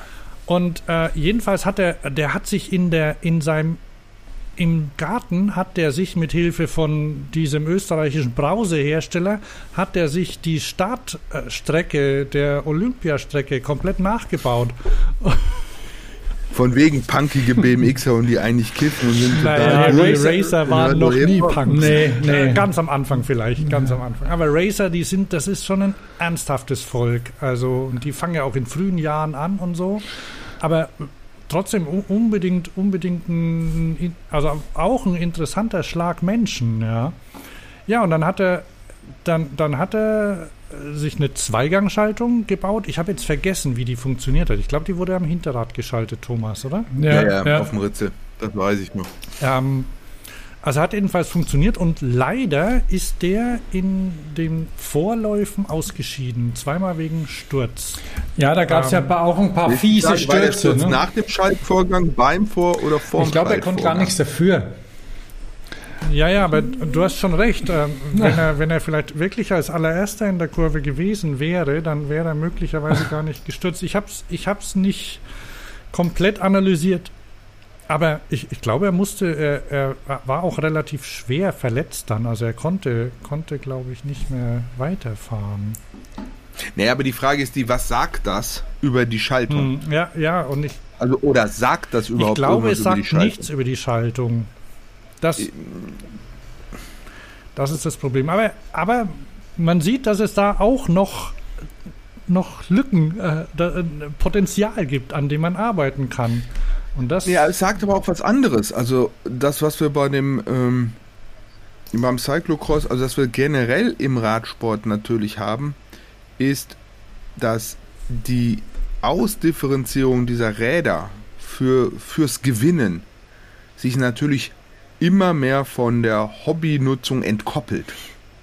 Also ähm, das ist so krass. Ja, also das erklärt ja auch so ein bisschen diesen Gravelbike-Trend. Äh, der räubert in Anführungsstrichen ja ganz viel beim Einsteiger-Rennrad und beim Einsteiger-Mountainbike. Ähm, und dass die Leute auch, also und ich finde, fand am BMX auch immer diese Einfachheit so attraktiv, die ich ja auch beim Bahn, weil es ist am Ende ja wie ein Bahnrad.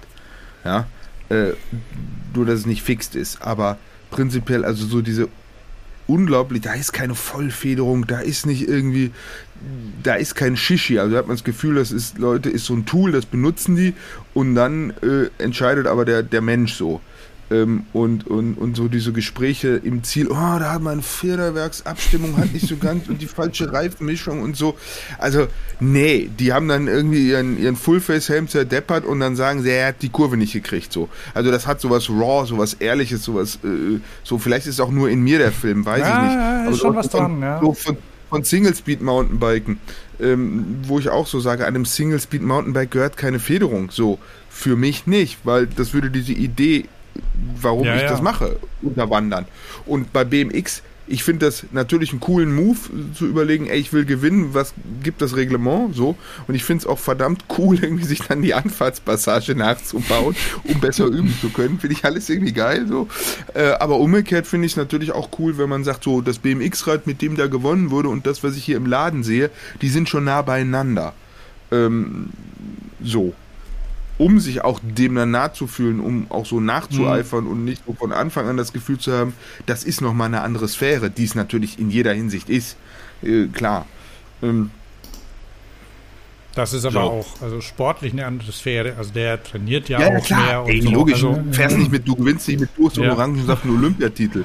Also in keinster Weise. Da musst du schon irgendwie dummerweise ein bisschen trainieren und, und, und leider Gottes genetisch und physisch irgendwie auch den richtigen Cocktail irgendwie durch Zufall haben und die Umstände und und und, dann bist du auch wieder in so einer Gerechtigkeits- und, und, und Diversity-Diskussion zurecht, wie viele unentdeckte Talente, weil, weil sie in der falschen Stadt gewohnt haben, die falsche Hautfarbe hatten oder was auch immer. Egal, andere Diskussion, ähm, die aber auch wichtig ist und auch die geführt werden sollte. Ähm, so. Und das finde ich schon klar. Ich will nur einfach sagen, so dieses, oh, ich habe Jan Ulrich gesehen bei der Tour de France und dann habe ich mir so ein Rad gekauft wie er.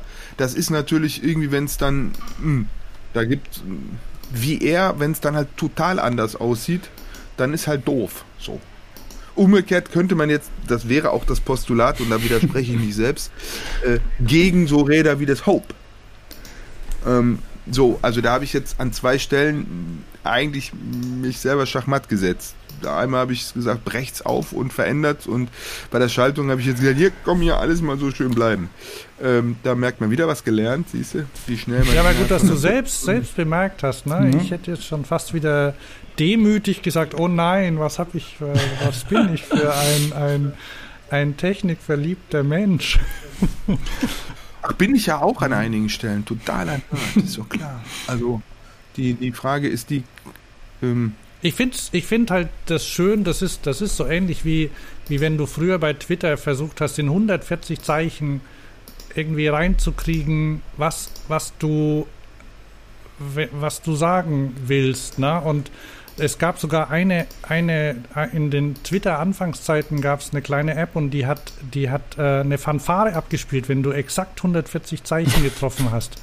Und das ist ja, das ist ja quasi eine willkürliche Beschränkung, innerhalb deren, wo du den Rahmen dann quasi kreativ ausnutzen musst. Und so, so ist das bei, bei diesen Radsportarten, die halt ähm, Grenzen haben vom Reglement und du halt ähm, auch natürlich dein, deine Fahrtechniken, Kraft, äh, Ausdauer, alles mhm. Mögliche daran arbeiten kannst und dann eben noch gucken kannst, was du am Material innerhalb dieser engen Grenzen machen kannst. Das finde ich spannend.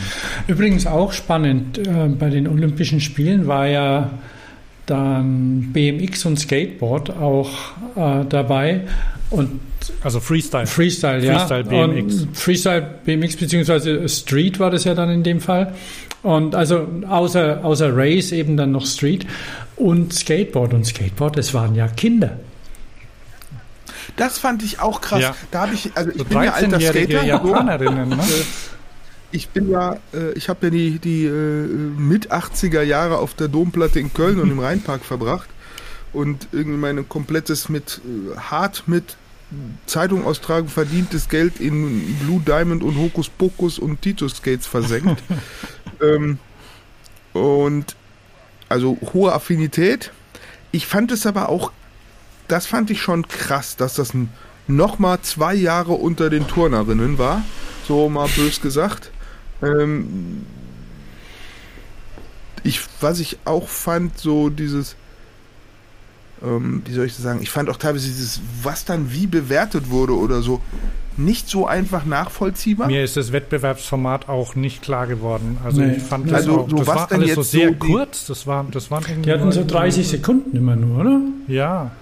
Ja, also, was ich aber sehr geil fand, dieser, dieser transnationale Gemeinschaftsspirit, mhm. die hatten alle ziemlich Bock. Die hatten Bock und die haben sich füreinander gefreut und die haben, also das wirkte, und das wirkte nicht aufgesetzt. Die, ich hatte das Gefühl, dass da so eine Community, so eine Gruppe sich feierte, dass sie überhaupt bei Olympia dabei waren. Und ich habe im Vorfeld äh, relativ viel in dieser Skate-Bubble und Titus Dittmann und, und, und äh, ich meine, Street Skateboarding ist ja eine, eine Jugendsubkultur, die ja eigentlich viel in den öffentlichen Raum geht, aus den Strukturen von Sport, von Halle, von äh, äh Eltern sind dabei, Bezugspersonen, also ganz viel eigentlich äh, so sich in dem Bereich bewegt und olympisch durchorganisierte Sport sind schon das krasse Gegenteil. Ja. Und das hat ja auch in der Community das gab ja, als diese Entscheidung war, es wird olympischen Riss durch diese Community, äh, die gesagt hat, die einen haben gesagt, ey, das ist der Tod des Skateboardens, äh, dessen punkig, was wir da so sehen. Und die anderen haben gesagt, ey, das ist der Durchbruch so. Ähm, ich habe das jetzt nicht so richtig verfolgt, ob das eine eher so eine Diskussion war, die dann einfach mit Olympia oder nach Olympia abgeebbt ist, weil jetzt ist es so durch. Ähm, ich fand nur, dass äh, ja dieser diese kleinen Japanerinnen, diese wirklichen, die, die, die, äh, das hatte schon was sehr Kindliches in der Erscheinung, so sehr, also, und nichts gegen Kindersport, also das ist jetzt ganz gefährlich, weil das kriegt ganz schnell so eine Note, das Gespräch, die es nicht haben soll. Ähm, wo man so sagt, beim Turnen und so ist man ja dran, das auch gezielt auszusteuern, dass das nicht so in diese Jugend reingeht. Äh, Im Fußball oder so setzt man Altersgrenzen, die waren schon sehr jung. So. Ähm, das war schon krass. Und, äh, und ob das auf Dauer der Weg sein sollte, dass du da äh, mit, mit 13 oder 14 deinen Leistungszenit im Leben hast und, äh, und dann so ein Druck von olympischen Auswahlverfahren und so, das war jetzt so zum ersten Mal und dann war das vielleicht auch alles sehr spielerisch und irgendwie, die waren acht, als die wussten, dass, da haben die es gar nicht gewusst, dass es sein wird. So, aber jetzt kriegst du ein Skateboard geschenkt mit sieben als Mädchen und weißt irgendwie, die Uhr tickt. Ja, wenn ich irgendwie, boah, schon krass. Also da, da, das ist eine Charakterprüfung, wo auch einige dran brechen werden. Das ist vielleicht ja. Wobei ich bei, beim, die BMXer waren ja dann schon älter, also auch die Freestyle. Genau, aber ich habe ja, ja, ja, Skateboard gesprochen. ich bin jetzt nur am, ja, ja klar, also ich, weil, weil mich das auch so über, weil es ja ein bisschen die ähnliche, ähnliche Gruppen sind, Menschengruppen, BMXer, Skateboarder, also jetzt was, was Freestyle angeht, ist ja, ist ja eine ähnliche Altersklasse auch, die da anfangen normal. Und dass die da so früh dran sind. Und ich habe mich damit ehrlich gesagt nicht so beschäftigt, weiß gar nicht, wie da die Auswahlverfahren waren oder ob da ausgelost wurde oder keine Ahnung.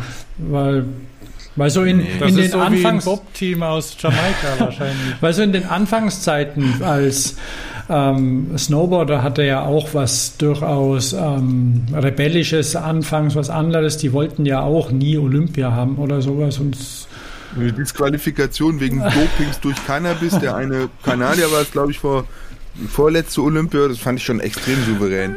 So, das hat mir ja, schon sehr und, gefallen. Das äh, ich weiß nicht, ob, ob die vielleicht trotzdem noch den, diesen Ernst, der in oder diesen, diesen großen Wettbewerbsgedanken, der in anderen Sportarten herrscht, einfach gar nicht haben. Und das ist dann, dann Naja, aber der kommt ja jetzt. Also ich meine, das ist doch, überleg dir, die, wir haben den Brausehersteller schon gehabt, der muss jetzt mit Eltern verhandeln. So jetzt mal spitz formuliert. Wir haben, wir haben äh, geile Skateboard-Marken, die natürlich auch immer gucken müssen, dass das dass, dass die Skateboard-Welt in, in Paul Peralta und, und, äh, und Vision-Händen und so bleibt und independent und dass es nicht Nike-Boards gibt, die in Zukunft den Markt machen. Also da, da ist ja auch eine Industrie, die zu, zu der Subkultur bestenfalls organisch zusammengewachsen ist und passt und, und dieses Wechselspiel zwischen Kunde und, und, und, und Marke irgendwie eingespielt ist und, und sowas ähnliches wie eine authentische Sphäre, irgendwie ein Wir-Gefühl auch, auch, auch hat, dass man sagt, hier geile Marke, die gehört zu uns oder so. Ja, äh, das ist ja auch das, woran sich Titus äh, Skates ein bisschen verhoben hat äh, und, und, und Titus Dittmann dann nachkorrigiert hat. Also ähm, das finde ich schon, da werden die werden ja jetzt, äh, wenn die sagen, da ist in vier Jahren wieder Olympia, da gibt es das wieder. Ja, ich meine, die müssen sich jetzt wirklich in den Grundschulen rumtreiben und gucken, wer da potenziell, und das ist krass. Das ist krass. Oh, und das werden sie tun, weil ich meine, überleg dir mal, äh, da sprichst du mit Eltern, die sich vielleicht die Skateboards nicht leisten können und mit Kindern, die gar nichts dazu sagen können. Also da kannst du ja mit ganz anderen Hebeln arbeiten. Im Fußball ist es halt verboten, Verträge bis zu einem bestimmten Alter mit Eltern als auch mit Kindern zu machen. Oder Spieleberater, die Guten haben das auf ihrem Kodex, dass sie sagen, machen wir nicht.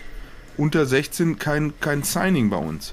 So, äh, ja, mit 16 hm, Skateboarding der Damen. Ja, war die Seniorenklasse oder was? Also, das ist krass. Das ist wirklich krass. So, ähm, umgekehrt, individuell, klar, nimm, nimm, äh, ergreif die Chance, wenn du sie hast. ah, bin mal. Also, ich ja, finde es schwer und ich glaube, bin das mal ist. gespannt. Ich habe, ich habe, wir, wir sind ja sehr offiziell, naja, weiß gar nicht, haben, haben wir überhaupt gesagt, dass es ein Jahresrückblick ist? Aber es, sind, es geht ja um die Themen, die, die das Jahr bewegt Ja. haben. Und ähm, ich habe ich hab einen YouTuber entdeckt, der Subkulturen, Sport, sportliche Subkulturen hervorragend erklärt und analysiert. Der heißt Jimmy the Giant. Kennt den von euch jemand? Nee, ich hätte jetzt an diesen Harry gedacht. Äh, also entdeckt, entdeckt habe ich ihn durch ein Video. Das zeige ich euch mal kurz. Ah. So, wir, wir werden das, sobald wir sehen, dann den Höris erklären, was wir da Ähm, sehen. Jetzt muss ich nur, warte mal.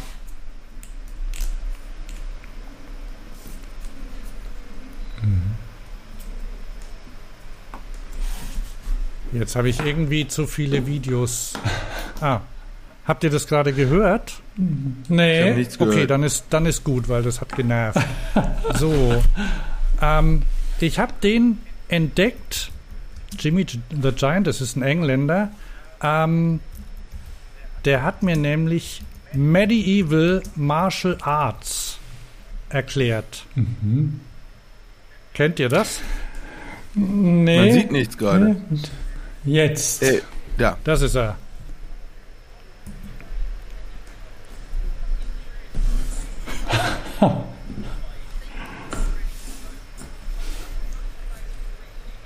So, ich mach mal ein bisschen. das Problem ist, dass das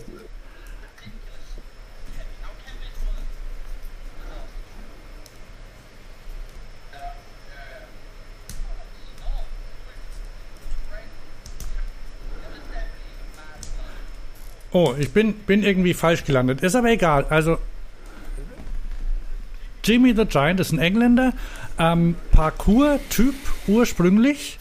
Ähm, da erzählt er, da kommt er her und der hat, ähm, der erklärt zum Beispiel, er hat zum Beispiel entdeckt, dass es einen Sport gibt wie, ähm, also MMA Mixed Martial Arts kennt ihr wahrscheinlich, Mhm. oder? Ja, ja. Klar. So Sachen, wo man sich halt haut.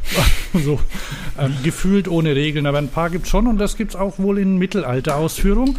Ähm, wo halt Leute sich mit Kostümen und Originalwaffen und so ähm, dann auch ordentlich hauen. Und da, da geht er aber ziemlich tief rein und, und schaut, wer sind da die führenden ähm, Personen und wo, wo kommen die her und was haben die für Ziele. Und da analysiert er zum Beispiel also Skateboarding, ähm, dann hat er, ähm, erinnert ihr euch noch an Inline-Skating? Oh ja, ich erinnere mich. Ja, war mal richtig groß, waren mal ganz viel große Firmen, Industrie, da hat sich eine Industrie aufgebaut darüber und er beschreibt den, den Aufstieg und den Niedergang des Inline-Skating zum Beispiel. Und das macht er, macht er wirklich gut. Und ähm, aktuelle Folge ist, warum BMX gerade äh, leise stirbt. Naja, Tut's das?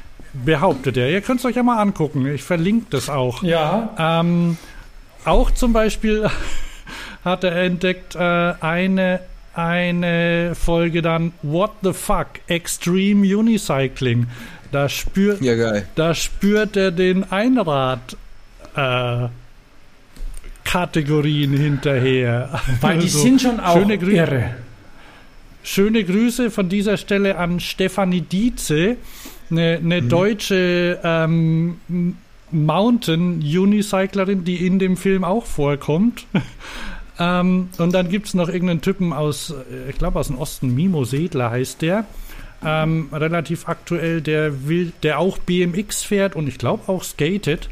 Ähm, jedenfalls macht er dann, oder Trampolining, Garden-Trampolining, Wahnsinn. Ähm, was es für, was, was sich für, für Subkulturen entwickeln. Und er, er geht aber auch, äh, er geht auch in das, in das Kommerzielle, also wie Firmen damit reinspielen und wie, äh, welche Auswirkungen da, da, das darauf hat. Also, Okay, also den Abo-Tipp haben wir angenommen, habe ich schon gemacht, habe ich jetzt mal Ja. abonniert. Mal gucken, was der so vor. hast du ihn schon Vor- gefunden? Äh, ja, ja, ja. Das, ich habe so ein Internet. Ah, kennst du, okay, ja, ja. Aber du hast es, du, Ey. du konntest Multitasking nebenbei suchen dann. Selbstverständlich. Respekt.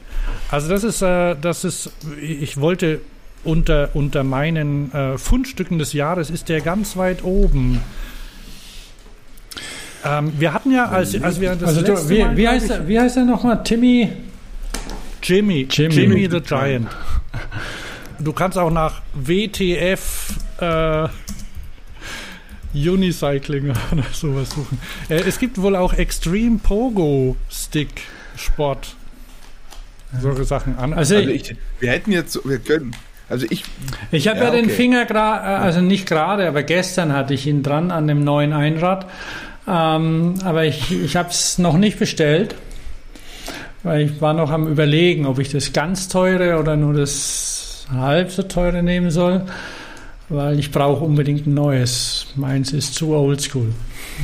Also du kennst ja, du kennst ja den, den Tipp, ne? Immer das, äh, also, also am besten das, was du dir wünschst, wenn du es dir leisten kannst, weil du sonst immer darauf zurückblickst, ach, was könnte ich jetzt noch? Also dann hast du das billigere und denkst, ah, das andere könnte das doch ein Tick besser. Ja, ja, nee, so, so, so tief, Ja, so tief gehe ich auch natürlich- nicht. Also, aber äh, Hans, das ist das eine. Die andere Perspektive ist zu fragen, was ist das Bedürfnis dahinter? Hm, Okay, also stimmt. warum brauchst du das überhaupt? Ah. So, also wenn, also ist deins nur in so einem Fashion-Sinne Oldschool, in so einem ich habe mich dran gewöhnt Sinne Oldschool oder in einem funktionellen Sinne so Mhm. entkoppelt vom Stand der Technik, dass du sagst, wenn ich mir jetzt ein neues kaufe, habe ich damit auch krass neue Erlebnisse oder Sicherheitsqualität, also wirkliche also so Steigerung. ist es, so ist es bei mir. Also ich, ich will eins mit dicken Reifen haben, mit einem ähm, also mit einem dicken Reifen. An, was ist das dann? Das heißt, das sind 18 Zoll, glaube ich, was die haben. Also diesen, diesen Trial ähm, Hinterrad, also die Trial 20 Zoll sind ja 18 Zoll. Da sind wir jetzt wohin geraten. Ja, nee, und, und mit. Ja, zum Glück wird es nicht und mit einem, ja, ja, ja, mit einem, mit einem modernen Sattel und also zum, zum Tricks machen, aber kein, kein reines, also schon eher so zum Streetfahren und auch kein, auch kein Downhill brauche ich auch nicht. Also ein, ein kleiner Reifen und, und noch eine, noch eine Gabel, auf der man die Füße abstellen kann. Sowas will ich haben. Aber sonst kein Schnickschnack, keine ja. Bremse oder sowas. Das, ähm, nee, das Ne, Bremsen sind schon, also für, für Mountain Unicycling sicherlich, aber das will ich nicht. Da, da nehme ich ein Mountainbike. Wo man, In ja. dem Video kommen selbstverständlich auch schon Glöre vor. Ja. Oh, ja. Das wisst ihr, wisst ihr da schon. Muss man, ne? Und ich muss man gucken, dass Harald Schmidt nicht kommt und einen abschießt. nee, der kommt nicht vor. Alright, also so viel zu, ja, ähm, das wäre jetzt zum Beispiel zum, zum Jahresende, was ich mir so für Weihnachten gedacht habe, für, für mich zu schenken vielleicht. Mhm. Weil du hast ja nach Picks gefragt mhm. und ich habe mir tatsächlich dieses Jahr, glaube ich, fast nichts gekauft. Geht mir auch so, aber können wir vielleicht noch vorher, ähm, ich, die, der Abschnitt wäre jetzt so äh, Lesen und Schauen, den mhm. wir in unserem ah, okay. Kulturmagazin ja haben. Ne? Da sind wir jetzt ange. Äh, und da bin ich jetzt quasi bei, bei YouTube auch. Äh, vielleicht habt ihr da ähm, Favorites, top, bestes Video, was ihr dieses Jahr gesehen habt, zum Beispiel? Naja, es gab dieses ähm, Video, was ich am, mit am besten fand, war. Gebt mir eine Sekunde. Gebt mir eine Sekunde. Ich will den richtigen Namen sagen. Ähm, sehr gut. Äh, Oh, wie heißt der? Ich muss ein wenig recherchieren. Ich komme äh, da wieder drauf zurück. Und dann sage ich euch das. Ihr könnt das überdauern mit. Ähm Vielleicht ist es sogar das gleiche. Da bin ich mir ziemlich sicher, dass es das nicht ist. Ähm ich suche nur gerade, wann das kam bin schon bei der Hauptdarstellerin auf ihrer Fatzebook-Seite. Äh, es war ein Shimano-Video. Ein Shimano? Ja. Ah, interessant. Also das ist nicht das gleiche wie mein Favorite. Mit, mit Kaylee Kornhauser, die geht um Body Positivity, weil die wirklich so, der heißt genau Shimano, hier ist es. 15. All Bodies on Bikes. Äh, ich guck mal gerade auf YouTube. Ähm, ah. Okay, All Bodies on Bikes, Shimano.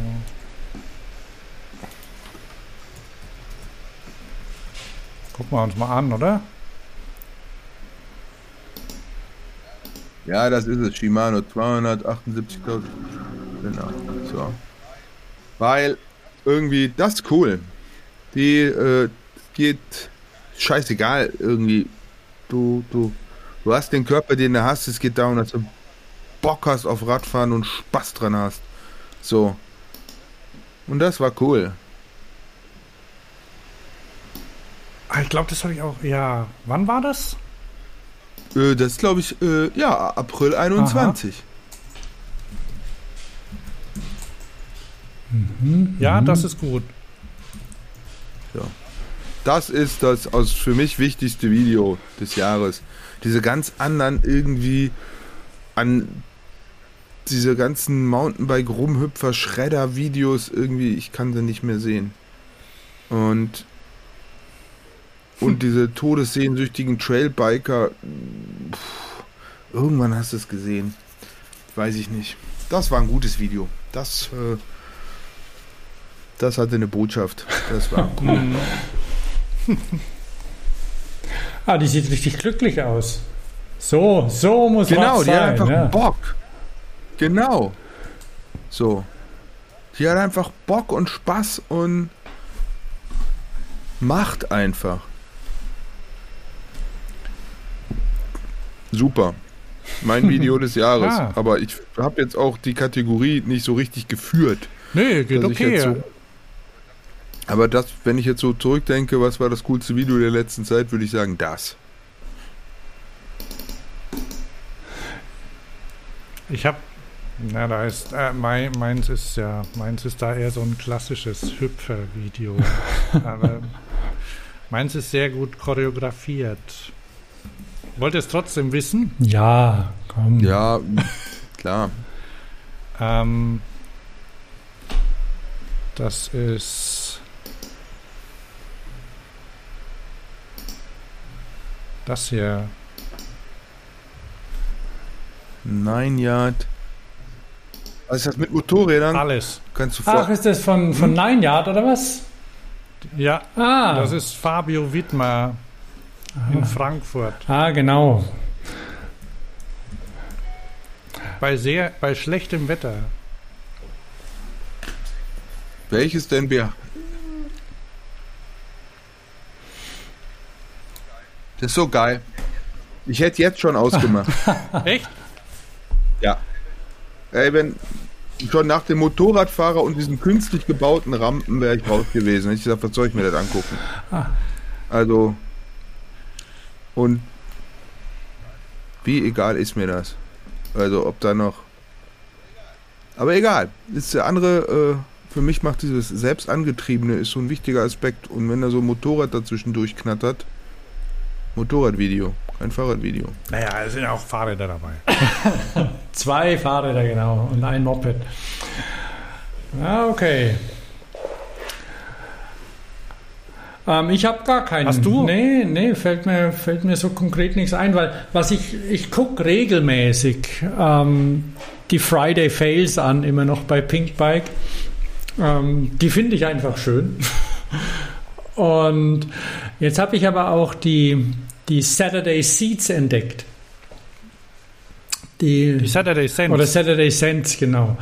Die auch sehr schön sind. Und die gucke ich ab und zu. Und sonst halt, was so durchflimmert. Also irgendwelchen Extremkram, irgendwelche Red Bull-Sachen, die teilweise gut gemacht sind. Da kann man nichts sagen. Und, ähm, und dann hatte ich, ähm, ich weiß nicht, ob es dieses Jahr war, gab es auch von Shimano. Ähm, hat Eddie King ein Video gemacht mit Shimano. Kennst du Eddie King, Gunnar?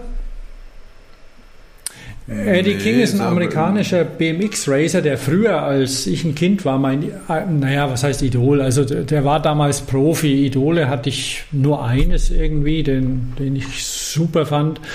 Aber Eddie King war ein sehr erfolgreicher BMXer in den 80ern, 90er noch ein bisschen, aber ich habe dann auch nicht mehr so verfolgt. Auf jeden Fall ist er dann, hat er, ähm, hat er dann irgendwann natürlich aufgehört, wie halt so Profis dann mit 25 oder sowas aufhören. Und hat dann, was weiß ich was, getrieben, irgendwie Häuser verkauft oder sonst was. Hat dann wieder Fahrradfahren angefangen später und sein Bruder, der fuhr auch sehr erfolgreich und der fuhr auch Straßenrennsport. Egal, irgendwie wieder zum Fahrrad gefunden, ist dann gefahren und ähm, viel Mountainbike gefahren, aber nur so zum Spaß. Und dann hat's ihn ist er, ist er gefahren, ähm, irgendwo, Whistler oder sowas, halt in irgendeinem Bikepark. Und er hat einen Rucksack aufgehabt und äh, in dem Rucksack hat er, hat er ein Werkzeug gehabt. Und ihn hat es geschmissen und er ist mit diesem, mit diesem Werkzeug, so ein Universalwerkzeug, hat ihm die, ähm, die Wirbelsäule gebrochen. So dass er ähm, querschnittgelähmt ist und äh, ich habe dann so ein bisschen so verfolgt, sie- weil so die, er hat er hat auch wieder laufen gelernt und alles und kann kann einigermaßen wieder gehen. Das Ganze, also ist ein ziemlicher Sportsmann, was das angeht, so dass er sich da wieder wieder durchgekämpft hat und er ist ganz begeistert von seinem Canyon E-Bike mit Shimano Motor und das, ja, das ist natürlich auch ents entsprechend so ein bisschen, bisschen bearbeitetes Video. Dass man, also man, man merkt es auch erst gar nicht, dass er, dass er nicht richtig laufen kann, erst als er dann absteigt und sich dann doch die Krücken holt für längere Strecken. Und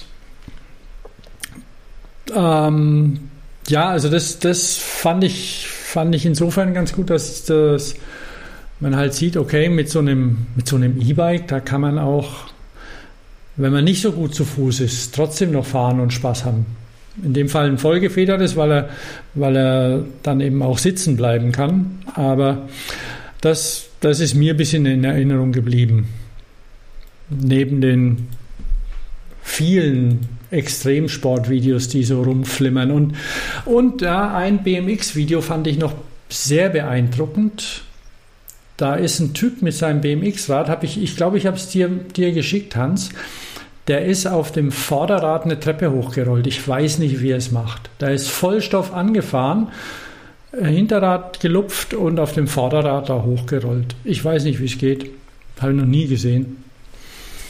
Ähm, aber Eddie King hat mich gefreut. Eddie King kann wieder Fahrrad fahren mit seinem Canyon, das er sehr gerne mag. Wie ist das Canyon in den USA? Weißt du, was die, ist das schon ein richtiger Markt für die mittlerweile? Die fangen an. Also die haben ja jetzt dieses Jahr, glaube ich, erst richtig durchgestartet. Also äh, ich würde mal sagen, auch der, der amerikanische Markt wird wahrscheinlich ähnlich eh reagieren wie der deutsche. So, also die Räder werden ja nicht schlechter, nee, wenn sie über den Teich fliegen. Und die Preise vielleicht, aber weiß man nicht. So. Ist aber, ich meine, am Ende ist die Frage, was das für uns sagt, wenn sich der amerikanische Markt wie oder wie auch nicht verhält. Ich finde interessant, wie viele Teile und Dinge, die man so selber am Rad verschraubt, immer noch aus den USA kommen. Geht bei mir jedenfalls so.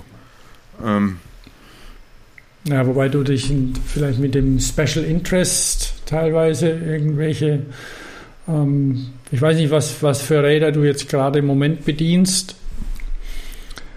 aber. Ach so, am meisten Spaß hatte ich diesen Jahr natürlich mit meinem neuen Hochrad, mit dem ich zwar noch nicht so viel gefahren, aber mit meinem Hochrad. Ähm, und ich bin relativ viel äh, Thema Zellteilung der Subkulturen. Ich bin viel Fixed Gravel mhm, gefahren. Mhm. So. Ähm, also ich habe einen Single Speed mit einer Wende, äh, mit zwei Laufradsätzen, mit einem Freilauf und einem Fixlaufrad, jeweils mit Disc und bin ziemlich mhm. viel mhm. Fixed Gravel gefahren, was ich sehr Ja, ich mache das nicht mehr. Bei mir ist das vorbei, Fix ist durch. Ja, mit Bremsen finde nee, ich das okay. mir ist es zu gefährlich. Ich bin zu oh, sehr Freilauf. Du weißt vielleicht, dass ich mir einen Schulter Eckgelenksprengung zugezogen habe deswegen und ich, ich ja, ja weil ich einfach ich hatte keine naja weil das Problem ist dass du vielleicht noch nicht seit du ähm, zehn bist immer nur Bunnyhops und springen wolltest. Nee ich wollte nie Bunnyhops und, und mit springen. einem wenn, wenn ein Fahrrad, wenn eins der Räder den Bodenkontakt verliert, geht bei mir die Alarmlampe an. Das ist kein erstrebenswerter Und dann Zustand. ist, dann bist du auf einem Fixie vielleicht ganz gut aufgehoben. Und, und diese Sachen, die gehen mit einem Fixie auch, aber wenn du mir ging es dann so, ich denke dann nicht immer dran, weil ich einfach Freiläufer bin. Und dann hat es mich so dermaßen scheiße hingeschmissen und halt auf die Schulter, zack. Ich meine, zum Glück fahre ich ja immer mit Helm. Und weil sonst würde ich nicht hier sitzen, aber die Schulter war im Arsch. Und so schön das Fixie-Fahren ist, aber da fehlt mir die Konzentration dann, weil das geht dann irgendwann, oh, hier ist irgendwas, da will ich hoch, Bunny Hop, zack. Und diesen ja, Impuls, den kenne ich. Und der ist gefährlich. Aber weil, weil das Schön, dass ihr, hm. schön, dass ihr da nee, weil das, das Rad seid. an sich, diese, diese, diese Reduktion, die ist schon beeindruckend, immer noch mit dem Eingang. ja. Wieder heile die Schulter. Ich glaube, wir genau. haben genug geredet, oder? Sind wir noch? Ja. Wenn wir mal ganz genau sind, auch wenn wir die Tagesordnung nicht gefolgt sind, glaube, wir haben die Leute jetzt schon schwer herausgefordert mit der Länge und den Auslassungen und den Verästelungen. Ähm, ja. Aber äh, weiß nicht, hat, äh, habt ihr, worüber habt ihr euch noch unterhalten, während ich. Über Hochräder, Fix Gravel, Einräder und sowas. So, oh also, Mann, wir haben den breiten genau. kurz abgedeckt. Das, ja, wovon ich, ich, muss, ich muss es dann nachhören später. Genau. So, wie, so wie unsere Höris. Ja, Hier dürftet genau. ihr dabei sein. Wir haben so die, ne? die typischen Themen dieses Jahres einfach mal ausgelassen, weil über Cargo-Bikes und sonst wie kann man immer sprechen. Tun alle und immer. Und, und auch das ist gut. Aber jetzt mal umgekehrt. Auf welch, machen wir es doch, gehen wir mal nach vorne raus. Auf welchen Fahrradmoment nächstes Jahr freut ihr euch? Fahrradmoment. Ja, also es kann ja so die Ankunft deines Einrades genauso sein wie, keine also, Ahnung. Ja, was also was ich mich tatsächlich freue, wenn ich endlich mein, mein Lastenrad wieder repariert habe, dass ich damit fahren kann ähm, weil da komme ich gerade nicht dazu. Und dann freue ich mich fahrradmomentmäßig auch ein bisschen auf die, auf die Eurobike. Ich hätte auch gesagt, Eröffnungstag der Euro. Da bin ich sehr ja. gespannt. Ich habe schon ein Hotel. Ich komme mit dem Moped und springe über die Brücke in Frankfurt. Da wirst du, vor Schreck hat sich direkt das Internet runtergeregelt und hat sich Nee, nee, ich komme nach, nach Frankreich. Ich komme da in IAA-Manier mit dem Zug. nee. Und Anzug. Ja, also da, das, sonst habe ich, hab ich tatsächlich nicht so viele Pläne. Also ähm, ich möchte ja, ja, ja, ich möchte so viel, deswegen sage ich da nichts. Okay. Ich freue mich jedenfalls erstmal auf irgendeine Fatbike-Schneetour im Harz, hoffentlich noch im Januar. Das finde ich super. Ähm, was kann ich noch sagen? Ich gucke mal auf meinen Kalender, was so schon fest ist. Ähm, ich freue mich, ich habe mit ein paar Kumpels eine Tour geplant, eine lustige im Juni. Äh, ich will im Juli Tour de France gucken gehen mit meinen Jungs. Dann wollen wir zur Eurobike. Mhm. Dann fahre ich ein 600er Brevet als Vorbereitung für Paris-Brest-Paris mhm. nächstes Jahr, äh, übernächstes Jahr. Ähm, so, dann ah, also Eierfallen-Brevet mit Kumpels, mit so einem Schrottrad, 200 Kilometer durchs Wendland ballern. Ähm, eigentlich ist, ist fast jeden Monat irgendwas Cooles äh, zum Radfahren und dann mittendrin eine Eurobike, die so krachen wird, es wird so geil wird super. Ja, auf die freue ich mich auch. Total. Ich hoffe, dass mein, also ich habe ja ein bisschen, ich habe Schulterprobleme gerade. Ich hoffe, dass die wieder wird. Ist irgendwie in der Familie, oder? Ja, ja, ist blöd, ja. Aber irgendwie ist meine gerade noch ein bisschen äh, weniger beweglich als deine, Echt? Thomas, glaube ich. ich. Ich kann ja, also ich war neulich das ja, erste Mal seit langem wieder längs, längs Na, komm, lass uns jetzt nicht nee, da, nee, nee, nee, nee, wir wollen ja zum sprechen. Ende kommen. Also, wir, Sinnvoll, versöhnlich. Jawohl. Und das, das, das wird schon. Ja, versöhnliches Ende, ja. Also ich freue mich. Ich habe deshalb noch keine Pläne. Ich, ich möchte gesund werden und bleiben und möglichst das ganze Jahr durchfahren können. So. Und dann fallen mir bestimmt Sachen ein. Okay. So. Ich habe jetzt schon genug gesagt. Das ist doch, das ist doch äh, relativ ein, ein, ein, darauf kann man doch ja, aufbauen, auf jeden oder? Fall. ja. Und Thomas, hast du denn ein Einrad jetzt mit Liefertermin diesem Jahr oder nächstem Jahr? Ähm, also ich glaube, Einrad ist schon ein spezieller Markt trotzdem. Da ist auch die Fertigungstiefe recht hoch, oder? Ja, ich weiß nicht. Also ähm, das, das ist lieferbar, das ich haben möchte. Ja, aber gut. nur, das ist ja jetzt die globale Beschreibung, aber die ganz individuelle, also ist deins quasi schon unterwegs? Nee, ich habe ja noch nicht, ich habe ja noch nicht drauf gedrückt, ich bin ja noch nicht entschieden. Darauf wollte ich ja sagen. Schenkst du jetzt noch zu Weihnachten? Ich, ich weiß noch nicht genau, weil es ist, es ist so, ich habe ja schon länger rumgemacht und überlegt und war, ähm, und jetzt bin ich dann ein bisschen in die Tiefe gegangen und habe geguckt, wie viel muss ich denn investieren, was, was will ich eigentlich, weil es gibt ja da nicht nur eine Variante. Und ich bin aber nah dran und ähm, vielleicht klappt es noch vor Weihnachten. Mal sehen. Das mache mich ich auf auf jeden Fall. Laufenden. Ja, ich, äh, ich, will, ich will vor allen Dingen äh, Ankunften mit zwei heilen Schultern will ich auf Instagram sehen. Okay. Ankünfte halten die Dinger, das war jetzt auch ganz schlechtes Deutsch. Wobei der Einrad, Einrad ist ja das klassische Okay. Fixgear dann. Ne? Total. Hochrad auch. Hochrad ist auch fix. Alright. Dann können wir ja, dann, dann müssen wir, müssen wir mal Genau. Hochrad und Einrad. Ja gut, aber welches Rad nimmst du, wenn wir mit Hochrad und Einrad fahren? Na, Vielleicht nehme ich mein BMX-Rad. Ich habe ja wieder ein ja. BMX-Rad. Oder wir, wir bauen nächstes Jahr wirklich mal ein Einrad-Tandem. ah, oder, oder so, ja.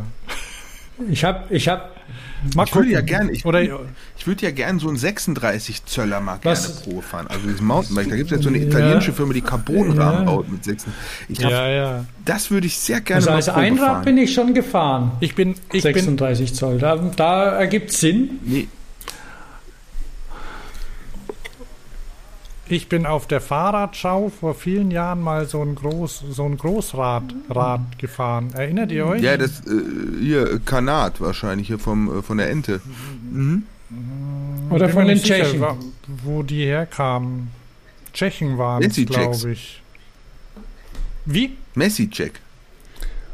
Wenn es ein Hochrad war, war es ein Messi-Check. Kein Hochrad. Nee, so ein und hinten. 36 Zoll, So ja, ja. 36 Zoll Formatik. Okay. Ja. Mhm. Ja. Ich such's mal raus. Auf jeden Fall, ja, das, das ist spannend. Nee, ich würde es gerne mal draußen im Gelände fahren, um einfach zu wissen, so was, was holt das an Abrollverhalten. Also ist das, also 26 Zoll, 29 Zoll sind 3 Zoll. Jetzt kämen nochmal 7, also das müsste, ist das, also wenn man sich jetzt einen Effekt von 26 zu 29 Zoll in Relation und das vorstellt zu 36, das müsste ja ein zweieinhalb Mal so geiler fast Effekt sein.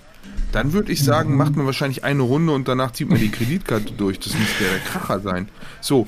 Oder ist es das auch die Negativeffekte irgendwie so? Und das würde ich gerne mal rausfinden. Also würde ich super gerne mal Probe fahren. Und das könnte wieder so ein Fahrrad Oh, sein, das wo kann man man sagt, bestimmt auf der Eurobike. andere Erlebnisse machen. Ja, genau. Ich will auf der Eurobike 26 Zöller dieser Welt. Ich will euch auf der Eurobike treffen. Dann bis dahin spätestens. Ja, dann sagt man jetzt so frohes Fest, guten Rutsch und äh, habt eine gute Zeit, bleibt gesund und danke fürs Bier und den Fisch. So in etwa. Jawohl. gut. Vielen Dank und ähm, dann wünsche ich auch, auch Ja. un, unseren Höris schon mal ein frohes Fest. Wie gesagt, ähm, wir haben ja noch eine Folge, aber die ist quasi Mhm. so ein bisschen losgelöst Genau. von dieser hier. Ja, super ja. spannend. Nee, Gunnar, war wirklich cool, dass du dabei warst Okay. und dass wir ähm, so viel miteinander sprechen konnten. Und ich hoffe, dass es für jeden spannend ist, auch für die, die uns in Schottland und in den USA und überall auf der Welt hören. Stimmt. Ja, und ich glaube, Ja. wenn wir das alle fünf Jahre machen, dann ist das Genau, von der Dosierung genau. auch okay. Nicht, dass die sagen, oh, ja, schon wieder. Okay, Ja, dann sagen wir Tschüss, ne? tschüss an die Hörer. Ciao. Tschüss.